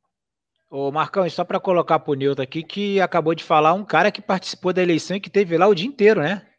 não, não é só isso. Claro, cara, não foi isso. A gente foi. Foi uma eleição. Rapaz, há muito tempo que não se viu uma eleição tão tranquila no Vasco eu, ó, vindo de, de uma pandemia, as pessoas saíram, pessoas que saíram de, de outros países, cara, outros estados, né? E daqui a pouco houve aquela confusão, aquela, a, a, a, aquela papagaiada, aquela, aquela canalice do, do próprio presidente à época apagando luz. E você acha que eu tenho que aceitar isso? Mas nem, mas nem, mas nem se minha mãe pedisse, cara. Eu não vou aceitar. Agora, acabou, acabou. Mas a gente tem que direito a falar, sabe por quê? Tudo acontece assim, é, tudo vive numa bolha, né? Analo é, é, igual você, é, você, você ser, ser, assaltado, o vizinho foi assaltado. Ah, foi, levaram o carro dele, mas beleza, é do vizinho. Cara, quando acontece contigo, é diferente. Quando, quando dá na própria carne, é diferente. Então, basta isso. Quando eu, eu para completar o raciocínio do Furtado no comentário anterior, quando eu falo que eu tenho mais a minha preocupação muito mais institucional do Vasco que desportivamente falando, é nesse ponto que o Vasco está fazendo coisas que nunca, nunca fez antes. Está fazendo sacanagem com pessoas. Está fazendo sacanagem com patrimônio, que é o patrimônio até dos próprios funcionários, que são patrimônios. Isso não cai bem. Se, apá, só um time como o Vasco, um clube como o Vasco, vai cair quatro vezes e ainda resistir. Imagine, cara. Acho que qualquer outro clube, se caísse quatro vezes da forma que o Vasco caiu, eu acho que não teria resistido como o Vasco está resistindo até então. Mas agora, vai resi resistiu porque sempre tentou, sempre foi punhalado, sempre tomou, sempre foi prejudicado pelas arbitragens. Eu sempre disse, né? Eu prefiro ser prejudicado do que prejudicar. A gente falou aqui no, no início do, do, programa, né? Olha, olha a mente do torcedor vascaíno. A gente tem consciência, não. O Vasco foi beneficiado. Que pênalti escandaloso que não deram para o Botafogo. Isso é o Vasco, cara. Isso é o Vasco. Claro que a gente vai chegar lá como torcedor, não. Acabou, acabou, mas a gente tem que, tem que ter coerência, tem que ter, pô, consciência de saber que, pô, a gente foi beneficiado ou não. É, é, faz parte do jogo. O que não faz parte do jogo do Vasco, do torcedor vascaíno, é ser igual os outros caras lá do clube da Zona Sul. É fingir que não tá vendo, é fazer sacanagem e tá tudo certo, se cobrir ali por uma justiça. E o Vasco, cada vez que ficar, fizer isso, cada vez vai ficar mais afundado. Vai ficar, o fundo o, não, não, tem, não tem outra saída. Não tem outra saída. Só para vocês terem uma ideia, uma notícia do Net Vasco aqui de 6,52. Vasco já recebeu 42 milhões referentes à venda de Thales Magno. Quer dizer, aí a 8,48, União cobra o Vasco por dívida de 6 milhões. Agora mesmo, vai ser a corrida do ouro. Vai todo mundo atrás, vai, a fila vai dar a volta mesmo. Tem dinheiro na, no cofre. Quer dizer. É. E, e, tem o seguinte, né? A União está cobrando, né? Aí a gente sabe né, que durante a gestão do seu Adriano Mendes, o Vasco atrasou su, suas prestações do Profute. Não, não, não, cumpriu aquilo que deveria cumprir. Né? E esse camarada agora recebe como prêmio, pela atuação dele na administração Campelo, a oportunidade de fazer parte dessa gestão. Ele está muito bem colocado, diga-se de passagem, nesse nível de gestão que a gente tem hoje no clube. Né? Então, é, você veja, a União está cobrando.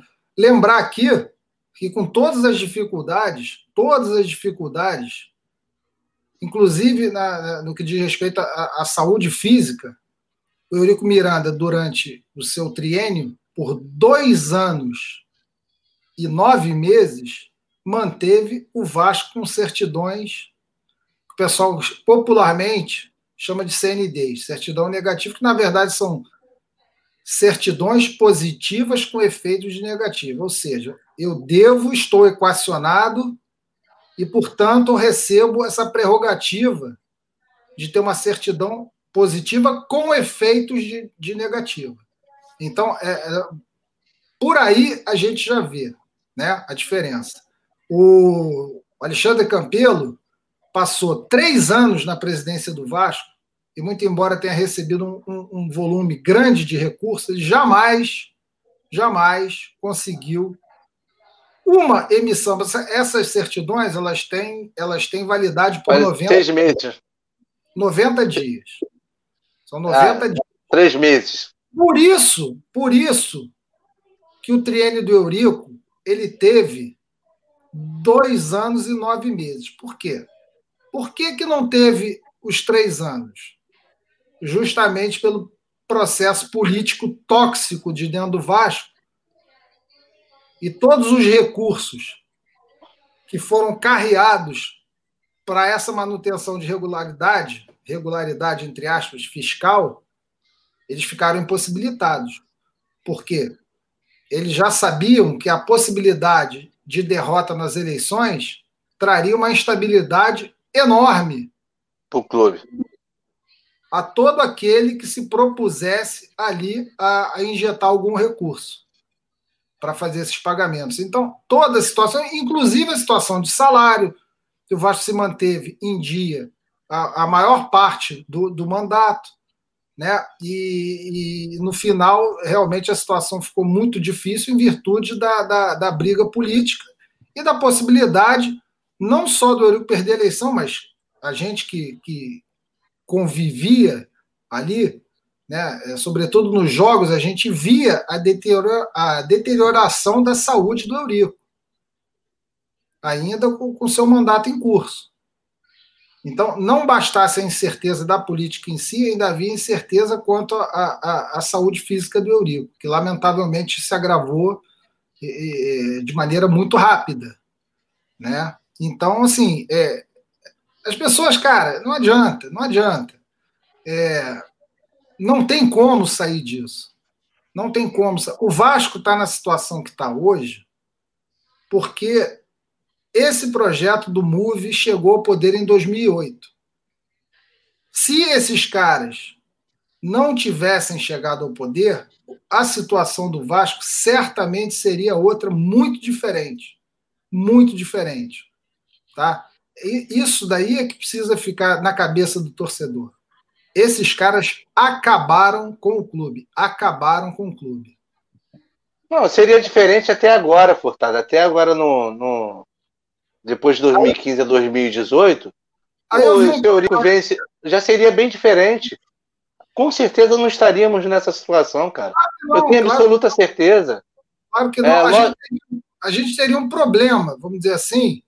É, não estaria, né? Mas, claro que. Um mas não... o Eurico não conseguiria, né, de fato, chegar ao final do seu mandato. Eu não sei, Furtado, que eu acho que a, aquela perda ali a perda do, do Eurico ali também. Eurico vivia de Vasco, assim, vivia por Vasco. E aquela perda de, depois de, daquela eleição lá, do, do, da ONU 7, etc, etc, aquilo acabou com o Eurico. Mas ali, Mas também já estava muito debilitado já, cara. Já estava muito debilitado. É, o câncer, ele não... Que era irreversível, enfim. Mas, Pode mas ter acelerado. Pode mas ter acelerado o processo. Se mas... o Eurico se o Eurico ganha aquela eleição, mesmo ele não tendo condições de continuar na presidência, você teria um conselho deliberativo que faria uma nova eleição com outro nível de, de pessoas. Porque seria um conselho com 120 da chapa azul, né, mais o, os natos, que ali se, é, é se, colocavam, em sua grande maioria, em favor do Eurico Miranda. Os 30 amarelinhos, então, né? você teria ali uma minoria é, desse, desse, no caso eram os amarelos, né, mas que sequer servem para fazer oposição, nem isso sabem fazer. Fazem sabotagem, oposição eles não fazem. E aí o que acontece? O, clube ia acabar se, se resolvendo de uma maneira adequada. Agora, com a entrada do Alexandre Campelo, que muita gente fala, ah, mas o Alexandre Campelo entrou porque não sei o quê, porque o Eurico. Não, o Eurico, meu amigo. O Eurico, ele perdeu a eleição. Perdeu a eleição. A chapa perdedora ela pode lançar seu candidato. O próprio Júlio Brandt foi candidato, teve lá vinte e poucos votos. Então teve a sua derrota na, na Assembleia Geral corroborada no, no, no conselho. Né? Assim como certamente um candidato que fosse não o Eurico, mas outro ligado ao Eurico, etc., teria também a sua derrota confirmada. É. Acontece que houve ali uma cisão da chapa vencedora. Que aí a chapa vencedora apresentou dois candidatos. Aí é natural, é natural que você, como eleitor, como conselheiro eleitor, tenha a liberdade de escolher o candidato que melhor ou que menos pior possa representar o clube. Né? E, e, é isso que foi feito. Então o Alexandre foi feito ali, o Alexandre Campelo foi eleito presidente, né? imaginando-se uma possibilidade de algo menos pior, e de fato era algo menos pior, e a gente vê agora que se você é, é uma escolha triste, é uma escolha triste, mas era uma escolha que tinha que ser feita. Você tinha dois candidatos, oriundos da mesma chapa, que brigaram entre si e se dividiram. Aí você, ah, não, mas é, isso foi antistatutário? Não, isso foi estatutário. Foi absolutamente estatutário. O que foi antistatutário foi o que foi feito agora. Então, essa eleição de, de, de, de 2020 foi uma eleição em que o estatuto do, do, do Vasco foi fumado, como disse. A turma lá que deu o dedo, ela deu o dedo sabendo porque estava fazendo aquilo, porque falou assim: ó, vocês se ferraram de qualquer jeito. Agora, só para voltar lá na, naquela questão do a eleição está decidida, não, a eleição está sob uma liminar. Sob uma liminar. Ela não está decidida. Ela não está decidida tem, de maneira nenhuma. Ela tá, vai rolar, né? Agora, essa liminar pode perdurar pelos três anos? Pode. Ela pode cair. Ela pode cair semana que vem? Pode. A gente não sabe. A gente não sabe. Então, quer dizer, é, é completamente diferente do que esse pessoal prega. Completamente diferente. E a gente está aí, cara, recolhendo os, os, os frutos da nossa árvore. Né? Pela árvore, conhe... pelos frutos conhecereis a árvore. Né? E é isso aí, a gente está vendo os frutos desses caras, porra. Quatro rebaixamentos, rebaixamento institucional, né? É, capacidade estratégica zero, nula, subserviência à federação, subserviência à CBF, à Globo, aos seus principais rivais. O Vasco é subserviente a todos, a todos e a tudo. Por obra e graça de um modelo que foi implantado em 2008, que é o modelo do MOVE. O MOVE que tinha lá o Osório, o Osório está lá hoje. O MOVE que tinha o Salgado, o Salgado está lá hoje. O MOVE que, que tinha outras tantas figuras, que, muito embora não estejam participando ativamente dessa diretoria, apoiaram essa chapa. Apoiaram essa chapa. Então, quer dizer. E a torcida, infelizmente, a torcida foi, é, é, foi utilizada como massa de manobra e caiu direitinho nisso aí. Direitinho. E a ponto de, de, um rapaz chegar aqui e falar para gente que aceita, a eleição terminou. Pois porque é. é um nível de conhecimento que as pessoas têm do problema. É o nível de conhecimento. Então, quando você tem, além de todos os problemas, né, é, é, do, do, do modo de operação desse pessoal, dos sabotadores do Vasco, você encontra campo fértil, não só por parte do quadro social, mas por também parte, grande parcela de uma boa parte né, da torcida. Aí, meu irmão, é a tempestade perfeita. É a Essa tempestade, questão... é o caminho inexorável para o buraco. Essa é questão aí. Isso aí me lembra muito é, quem jogou pelada sabe o que eu vou falar aqui. Quando o pessoal do, de fora falava assim, a bola saía e acaba, aí o cara chutava a bola para fora de sacanagem para acabar, é o que ele acha que aconteceu. Aceita ah, que acabou. Galera, é, encerrados os assuntos da pauta, vamos ao boa noite? Tá bom por hoje? Bora. Então vamos lá, começa com. Bom, dá pra gente falar mais, pô. Não sei que vocês Oi? Do... Não, não, você que sabe. eu, queria, eu, queria, eu queria fazer, porque eu, eu vi essa pergunta, ah. eu vi essa colocação. Eu lembro, se eu não me engano, foi o Orlando Lelé, lá na, na live pós-jogo. Esse, esse time do Vasco sobe fácil, passa perrengue, não, aí, não sobe essa fácil pergunta, Essa pergunta é uma pergunta boa até para estender para o pessoal do chat aí, ó. Eu particularmente acho que sobe, mas daquele jeito, na camisa mesmo. Eu pelo menos eu penso assim. Eu, eu, eu, tenho, minha, eu tenho minhas dúvidas, ainda mais sem torcida. É, esse fato de estar sem torcida atrapalha um pouco, sim, né? Mas é porque Agora também é o seguinte também, é porque, né, cara? É, você é... vê que a, a, a, a, o que eu posso dizer, Furtado e Ferreira, é, o tempero da torcida do Vasco aqui do Rio de Janeiro é diferente de outros estados, né? Você vê que quando o Vasco vai jogar em outros estados, né, é, ou então municípios mais acanhados, qualquer time, sendo ele aí, esse time mecreté que tem o Vasco, é recebido como pô, o melhor time do mundo, né? Então isso, isso ajuda muito, né? E não tendo isso, é, vai ser um desfalque. Vai ser um desfalque. Ô, Marcão, o Jean Carlos acabou de intimar aqui. Vamos mais 15 minutos. Então vamos respeitar o patrão, cara. Vamos, vamos que vamos. Mais 15 minutos aí. Eu, eu acho... O Jean, é, a gente tem que fazer uma, uma live pro Jean, que eu também acho interessante do, dos clubes dos 13, do campeonato. Pontos corridos, né? É... Eu acho que isso aí é, é, é até uma discussão boa, é, porque isso envolve muita coisa. Isso envolve o fim do Clube dos 13, que era o, o que eles queriam, acabar com o poder do Clube dos 13, é, embutir a Lei Pelé no futebol e lançar o pontos corridos. É, Ele, era isso já, que eles queriam. Já fizeram a trinca, já. Era isso que eles queriam. Mas vamos, vamos, vamos ao, ao, ao, ao que o Furtado estava falando. Sobe ou não sobe? Rapaz, eu, eu, eu, eu vejo da seguinte maneira: esse time do Vasco, o futebol brasileiro tem um nível baixíssimo.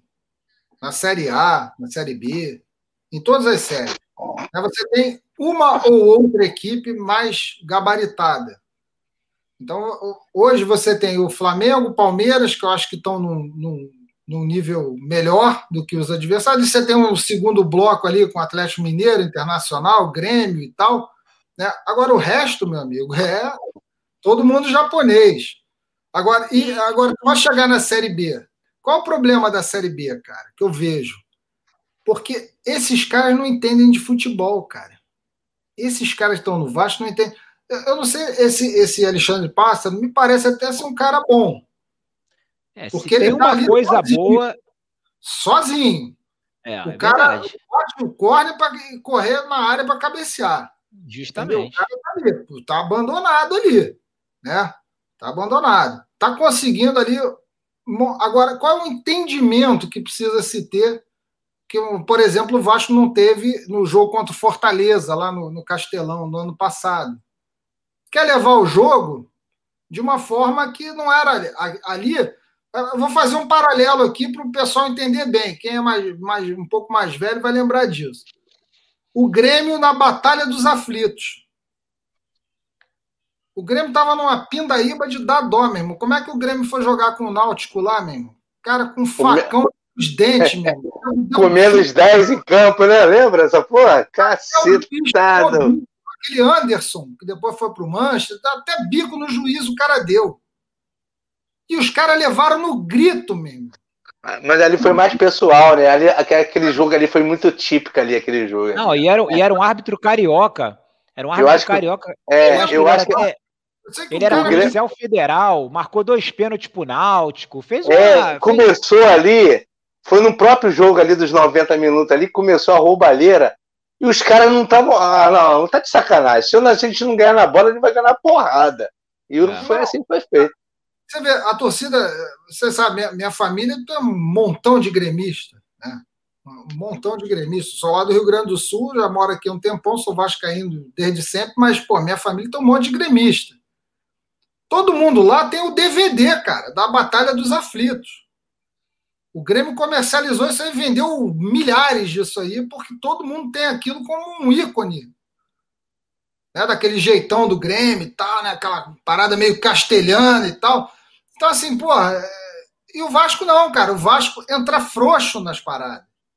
Eu quero ver se esse, esse gerente de futebol aí, se ele vai ter essa percepção. Agora, o, o, Furtado, o Jota Silva ele até falou um negócio interessante que, que o Marcão falou: ah, sem torcida, eu não acredito muito. Só que não é só o Vasco que vai estar sem torcida. Você vai fazer um jogo, por exemplo, no Nordeste, que as, que as torcidas lá são torcidas que chegam junto, com estádio vazio também.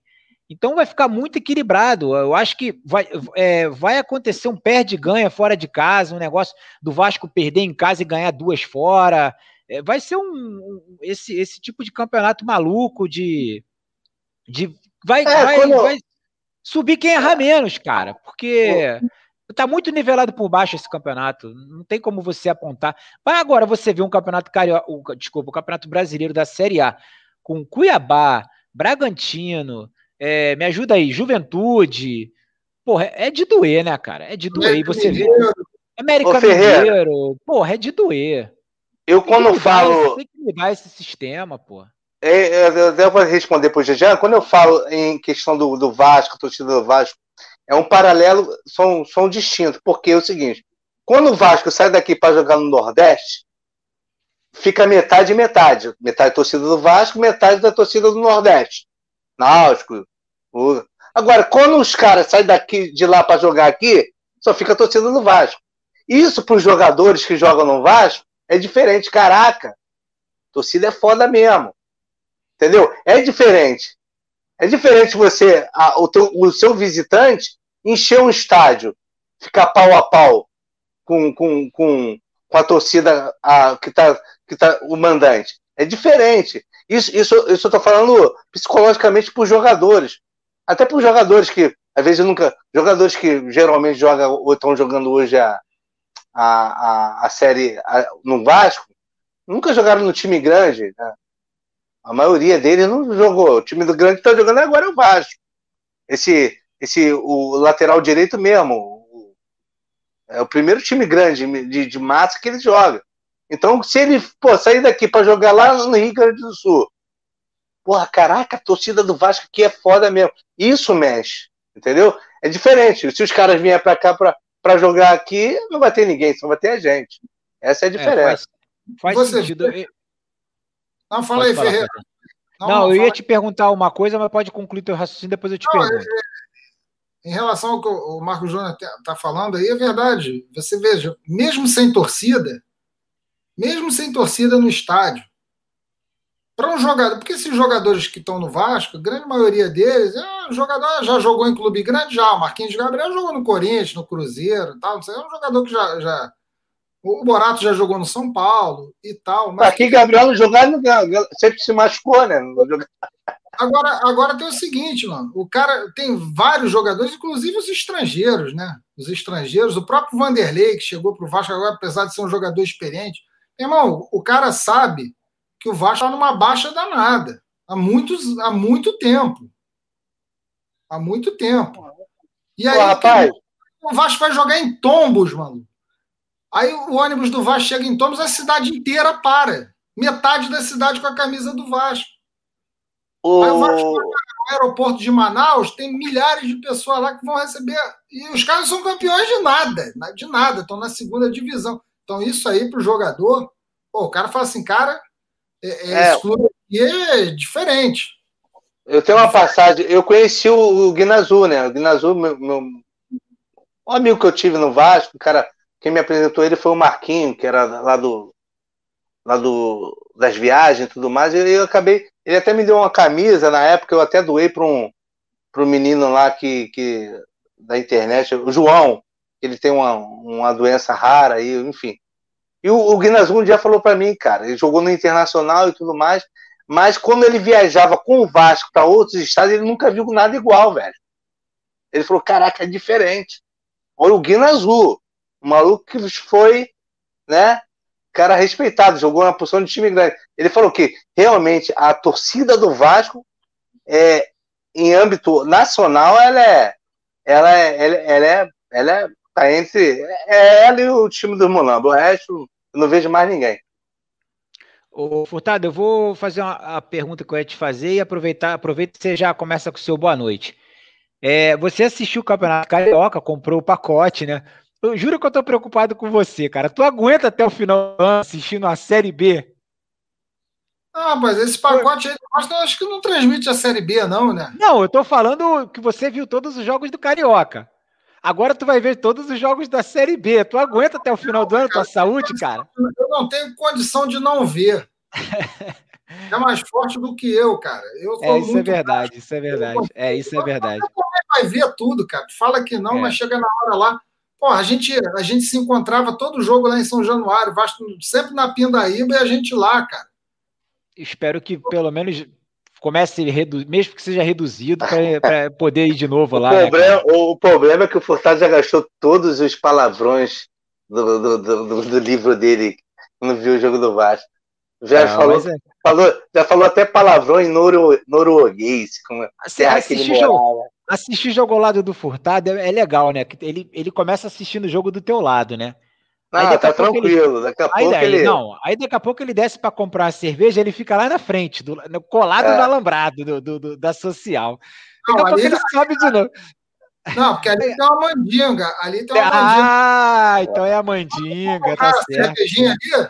vou na é. tiazinha fica ali na, na, naquela, naquela barraquinha ali, embaixo mais ou menos da sala da presidência. Aí depois eu, eu vou ali à esquerda e fico no, no degrau, que, porra, toda vez que eu ia ali, o Vasco fazia um gol. Porra. Pô, vou dar uma chegada ali, pelo menos marcar uns 10 minutos ali para ver. Para ver se voa. Ele não se contenta só em xingar, não. Ele gesticula com o braço, assim, ó. Pô, mas, cara, meu irmão, o, o assistir. A, a, gente que viu grandes títulos, né? Viu grandes times. A gente já tinha o, a mania de arrumar um para Cristo, cara. Tu imagina agora mesmo. A, quando eu me lembro, eu e Furtado assistindo o jogo do Vasco São Januário, quando o Kelvin começava a, a, a aquecer, o xingamento já começava ali, cara. Porra. Porra não, pelo amor de Deus. Era a amostra grátis, placebo. aquele, aquele desgraçado, depois que fez aquele pênalti ridículo, parecia um goleiro, cara, lembra? Nossa esse foi, senhora. Esse foi o manga. Foi o manga. Foi o manga. É, tudo igual. Acho, é, porra, na moral, cara, eu não Aí, aguento isso, cara. O Marcelão tá lembrando aqui o jogo do Maracanã. Pô, rapaz, esse jogo do Maracanã, eu arrumei problema com muita gente, porque eu fiquei revoltado, revoltado. Porra, porque o Vasco era pra bater, pelo menos bateu o recorde de público ali, não bateu por causa do. Da, não, da, mas, ele, mas ele não tá falando. do ingressinho. Ele não tá falando desse Vasco Chapecoense, não, tá falando de 2015, quando a não. gente foi quando a gente não, foi de luta. Cara, foi no Maracanã. Ué, foi no Maracanã também, pô. Já conhece. Cara, eu já tava Mas... tão por conta do, do, do, do. Não, pô. O que você surtou foi contra o Chapecoense, que você pegou o celular, ó. E não, começou, esse... ó. Pô, que você foi lá, quase invadiu o campo. Aquele gol de mão lá dos caras. Foi 2015. maluco. Cara, porra, cara, aquilo foi muito revoltante, cara. Não, aquilo foi, foi. Contra a Chape... Eu tenho bronca da Chapecoense, cara. Porra, tu vê, rapaz, olha, o Vasco fez 1x0, o gol de pênalti do Pikachu, né? Que depois a Chapecoense me empata a porra do jogo. E quando eu olho, mesmo, caí, o ódio subiu no nível hard mesmo. Quando eu olho, eu não tinha visto, eu devia ter que pegar cerveja de um banheiro. Quando eu volto, o goleiro do Vasco era o Sidão. Falei, porra, quem é que. Porra, como é que nego bota o Sidão mesmo? Já tava, porra, que, que é isso? Aí levei ali sobrinho, sobrinha, papagaio, periquito, todo mundo para ver o jogo do Vasco. Falei, pô, o Vasco vai bater o recorde de público, vai ter um showzinho com essas bostas aí que, que a molecada gosta, né? Vão cantar lá meia dúzia de, de porcaria lá, eles vão, vão gostar. Né? Depois a gente ganha o jogo, bate o recorde de público, vai ficar pelo menos, né? Pô, vamos dar uma. Uma moral. Uma moralzinha, né? Um incentivo, pô, para o pessoal ver. Não, porra, ainda dá tudo errado. Acho que empata o jogo com a Chapecoense, não bate o recorde de público, aí esse Dão entra em campo. Porra, não. Aí é dose. Loucura, né, cara? Então vamos lá, o Furtado, começa aí com o seu boa noite e.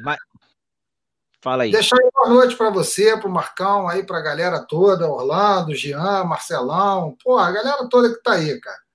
Enfim, e, e, é bom a gente lembrar dessas coisas, né, cara? O Vasco realmente é um negócio que a gente gosta muito, cara.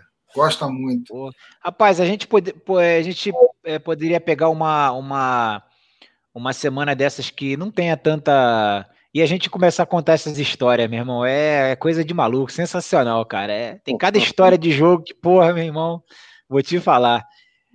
Fa é... cara, a história com o Marco Júnior, eu sempre falo isso, cara. Porra, olha, olha o nível, cara, olha o nível do, dos dois, mano, dois malucos, cara. A gente velho fala assim, porra, Marcão, tô afim de ir lá em São Januário hoje pra gente ver o Vasco Friburguense, para ver as reservas do Vasco, Nossa pra ver o Mateuzinho jogar, mano. 365 pagantes. Mateuzinho de pro... Esse cara lá, rapaz, um jogo de, de, de dar raiva no monge budista, mesmo. Troço assim, caraca. O Mateuzinho de que, que protagonizou a, a, pedalada mais escrota do futebol mundial que eu já vi, cara. Até o Doriva, o Doriva era o técnico do Vasco, ele olhou para trás, balançou a cabeça assim, deve ter pensado, o que, que esse moleque fez, cara? Caraca. Não é mole, não. Esse, esse era que quando saiu do Vasco, o pessoal, ah, Eurico, seu desgraçado. É, isso Igual não jogava Chico nada. Alberão. É. Porra, e outros. O Alberoni, ele, virou, ele virou representante de, de farmacêutico, cara. Ele vendia é. remédios. É, eu tenho que tomar muita tarja preta para ver ele jogar mesmo. Puta merda. O Alberoni era bom de bola. Ele foi vendido para Internacional de Milão, cara, na época. Ah, porra, é, bom, bola, coisa de maluco. É, então, fazer o quê? Xingou, né, cara? E o Alberoni acabou no América, jogou até no América. Porra. Pô, o, o, Marcelão, antes do, do Boa Noite do Marcos Júnior, o Marcelão me lembrou desse jogo aqui da Ponte Preta que a gente se encontrou na saída. É, a, a história do Vasco poderia ter mudado nesse jogo. Do lado de fora, Campelo e Brant. E o Marcelão doido pra cima deles, xingando eles de tudo. Né? E eu segurando o Marcelão. Chega, Marcelão, vambora, vambora. Se eu tivesse soltado o Pitbull, ele tinha matado os dois, cara. Não tinha. Mudava a história do Vasco, cara. Porra, sensacional, cara. Aí, sensacional. Aí perguntaram, e o Vital? Pô, Vital era outro craque, genial. A torcida. Pô, o cara pisava no. O cara saía, botava a cabeça para fora do túnel e logo vaiava o cara. Ah, o cara metido, porra, craque Vital, vai para Roma, é. tô esperando a Roma vir é, buscar o, o grande ah, é. Eu vou falar uma palavra aqui, cara. O Vital foi um grande fluido de masturbação, cara. Meu Deus Nossa, do céu. Cara. O, o Vital, ele, ele tem uma história triste, né? A história da mãe dele e tal, que ele... Não, a é. história dele é, pô, a história triste dele é tal, que como, triste, até comoveu, até comoveu o torcedor, assim, mas era um jogador tático, né? Não era um jogador que aparecia é, não era dos, não, né? não era dos piores não que a gente já viu não. Mas a torcida do Vasco sempre endeusou esses jogadores, né? Sim, de um tempo para cá a torcida vem endeusando. Assim, assim como outro dia o Matheus Vital quando, quando ele foi vendido. Aí ele virou craque. Do dia para noite ele é, Exatamente. Assim, não, outro dia, foi o velho que vendeu, né? O Luan, o Luan fez aniversário e o Twitter do Vasco lá parabenizando o Luan com uma camisa do Vasco. O cara tá no Palmeiras, gente. Esquece é. o Luan, porra. É um negócio. Teve um assim. exemplo agora, é, é, agora, o, o Cássio, que foi campeão mundial com o Corinthians, etc., ganhou vários títulos. A torcida do Corinthians quer pegar ele, malandro. Não tem esse negócio, não. Foi, foi. Aí, porra, isso aí o cara tem que ser maluco, cara.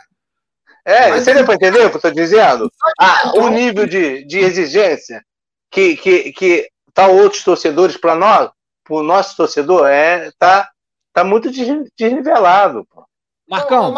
eu não sei se você estava nesse jogo, cara. O Ferreira certamente estava. Você lembra, né, Ferreira? O Vasco tomou de 4 a 0 do Cruzeiro na Libertadores Sim, de 2000. Levou uma tava. surra de, de pau de mangue do Cruzeiro e aqueles mongoloides lá gritando pro Dedé, e o Dedé ignorou solenemente. É. Solenemente, foi extremamente simpático. E nego lá, mi, Dedé, mito, cacete. Ah, vai pro inferno. E o Fábio, e o Fábio que, que não fede nem cheiro, os caras pegam no pé do cara igual uma. É, é uma, umas coisas de doido. Marcão, vamos lá, teu boa noite aí, Marcão. Senão a gente Rapaz, fica aqui até meia-noite contando história, é. cara. Boa noite, Ferreira. Boa noite, meu, meu amigo Ferreira Furtado. Boa noite ao Marcelo Morgado, que estava com a gripe aí. Espero que não seja é. a maldita da Covid. Boa recuperação. Só anda na QPV mesmo. Aí depois fala que é gripe. Rapaz, é. eu, meu boa noite vai ser por uma esperança que, que esses 186 funcionários que foram mandados embora tenham uma notícia boa.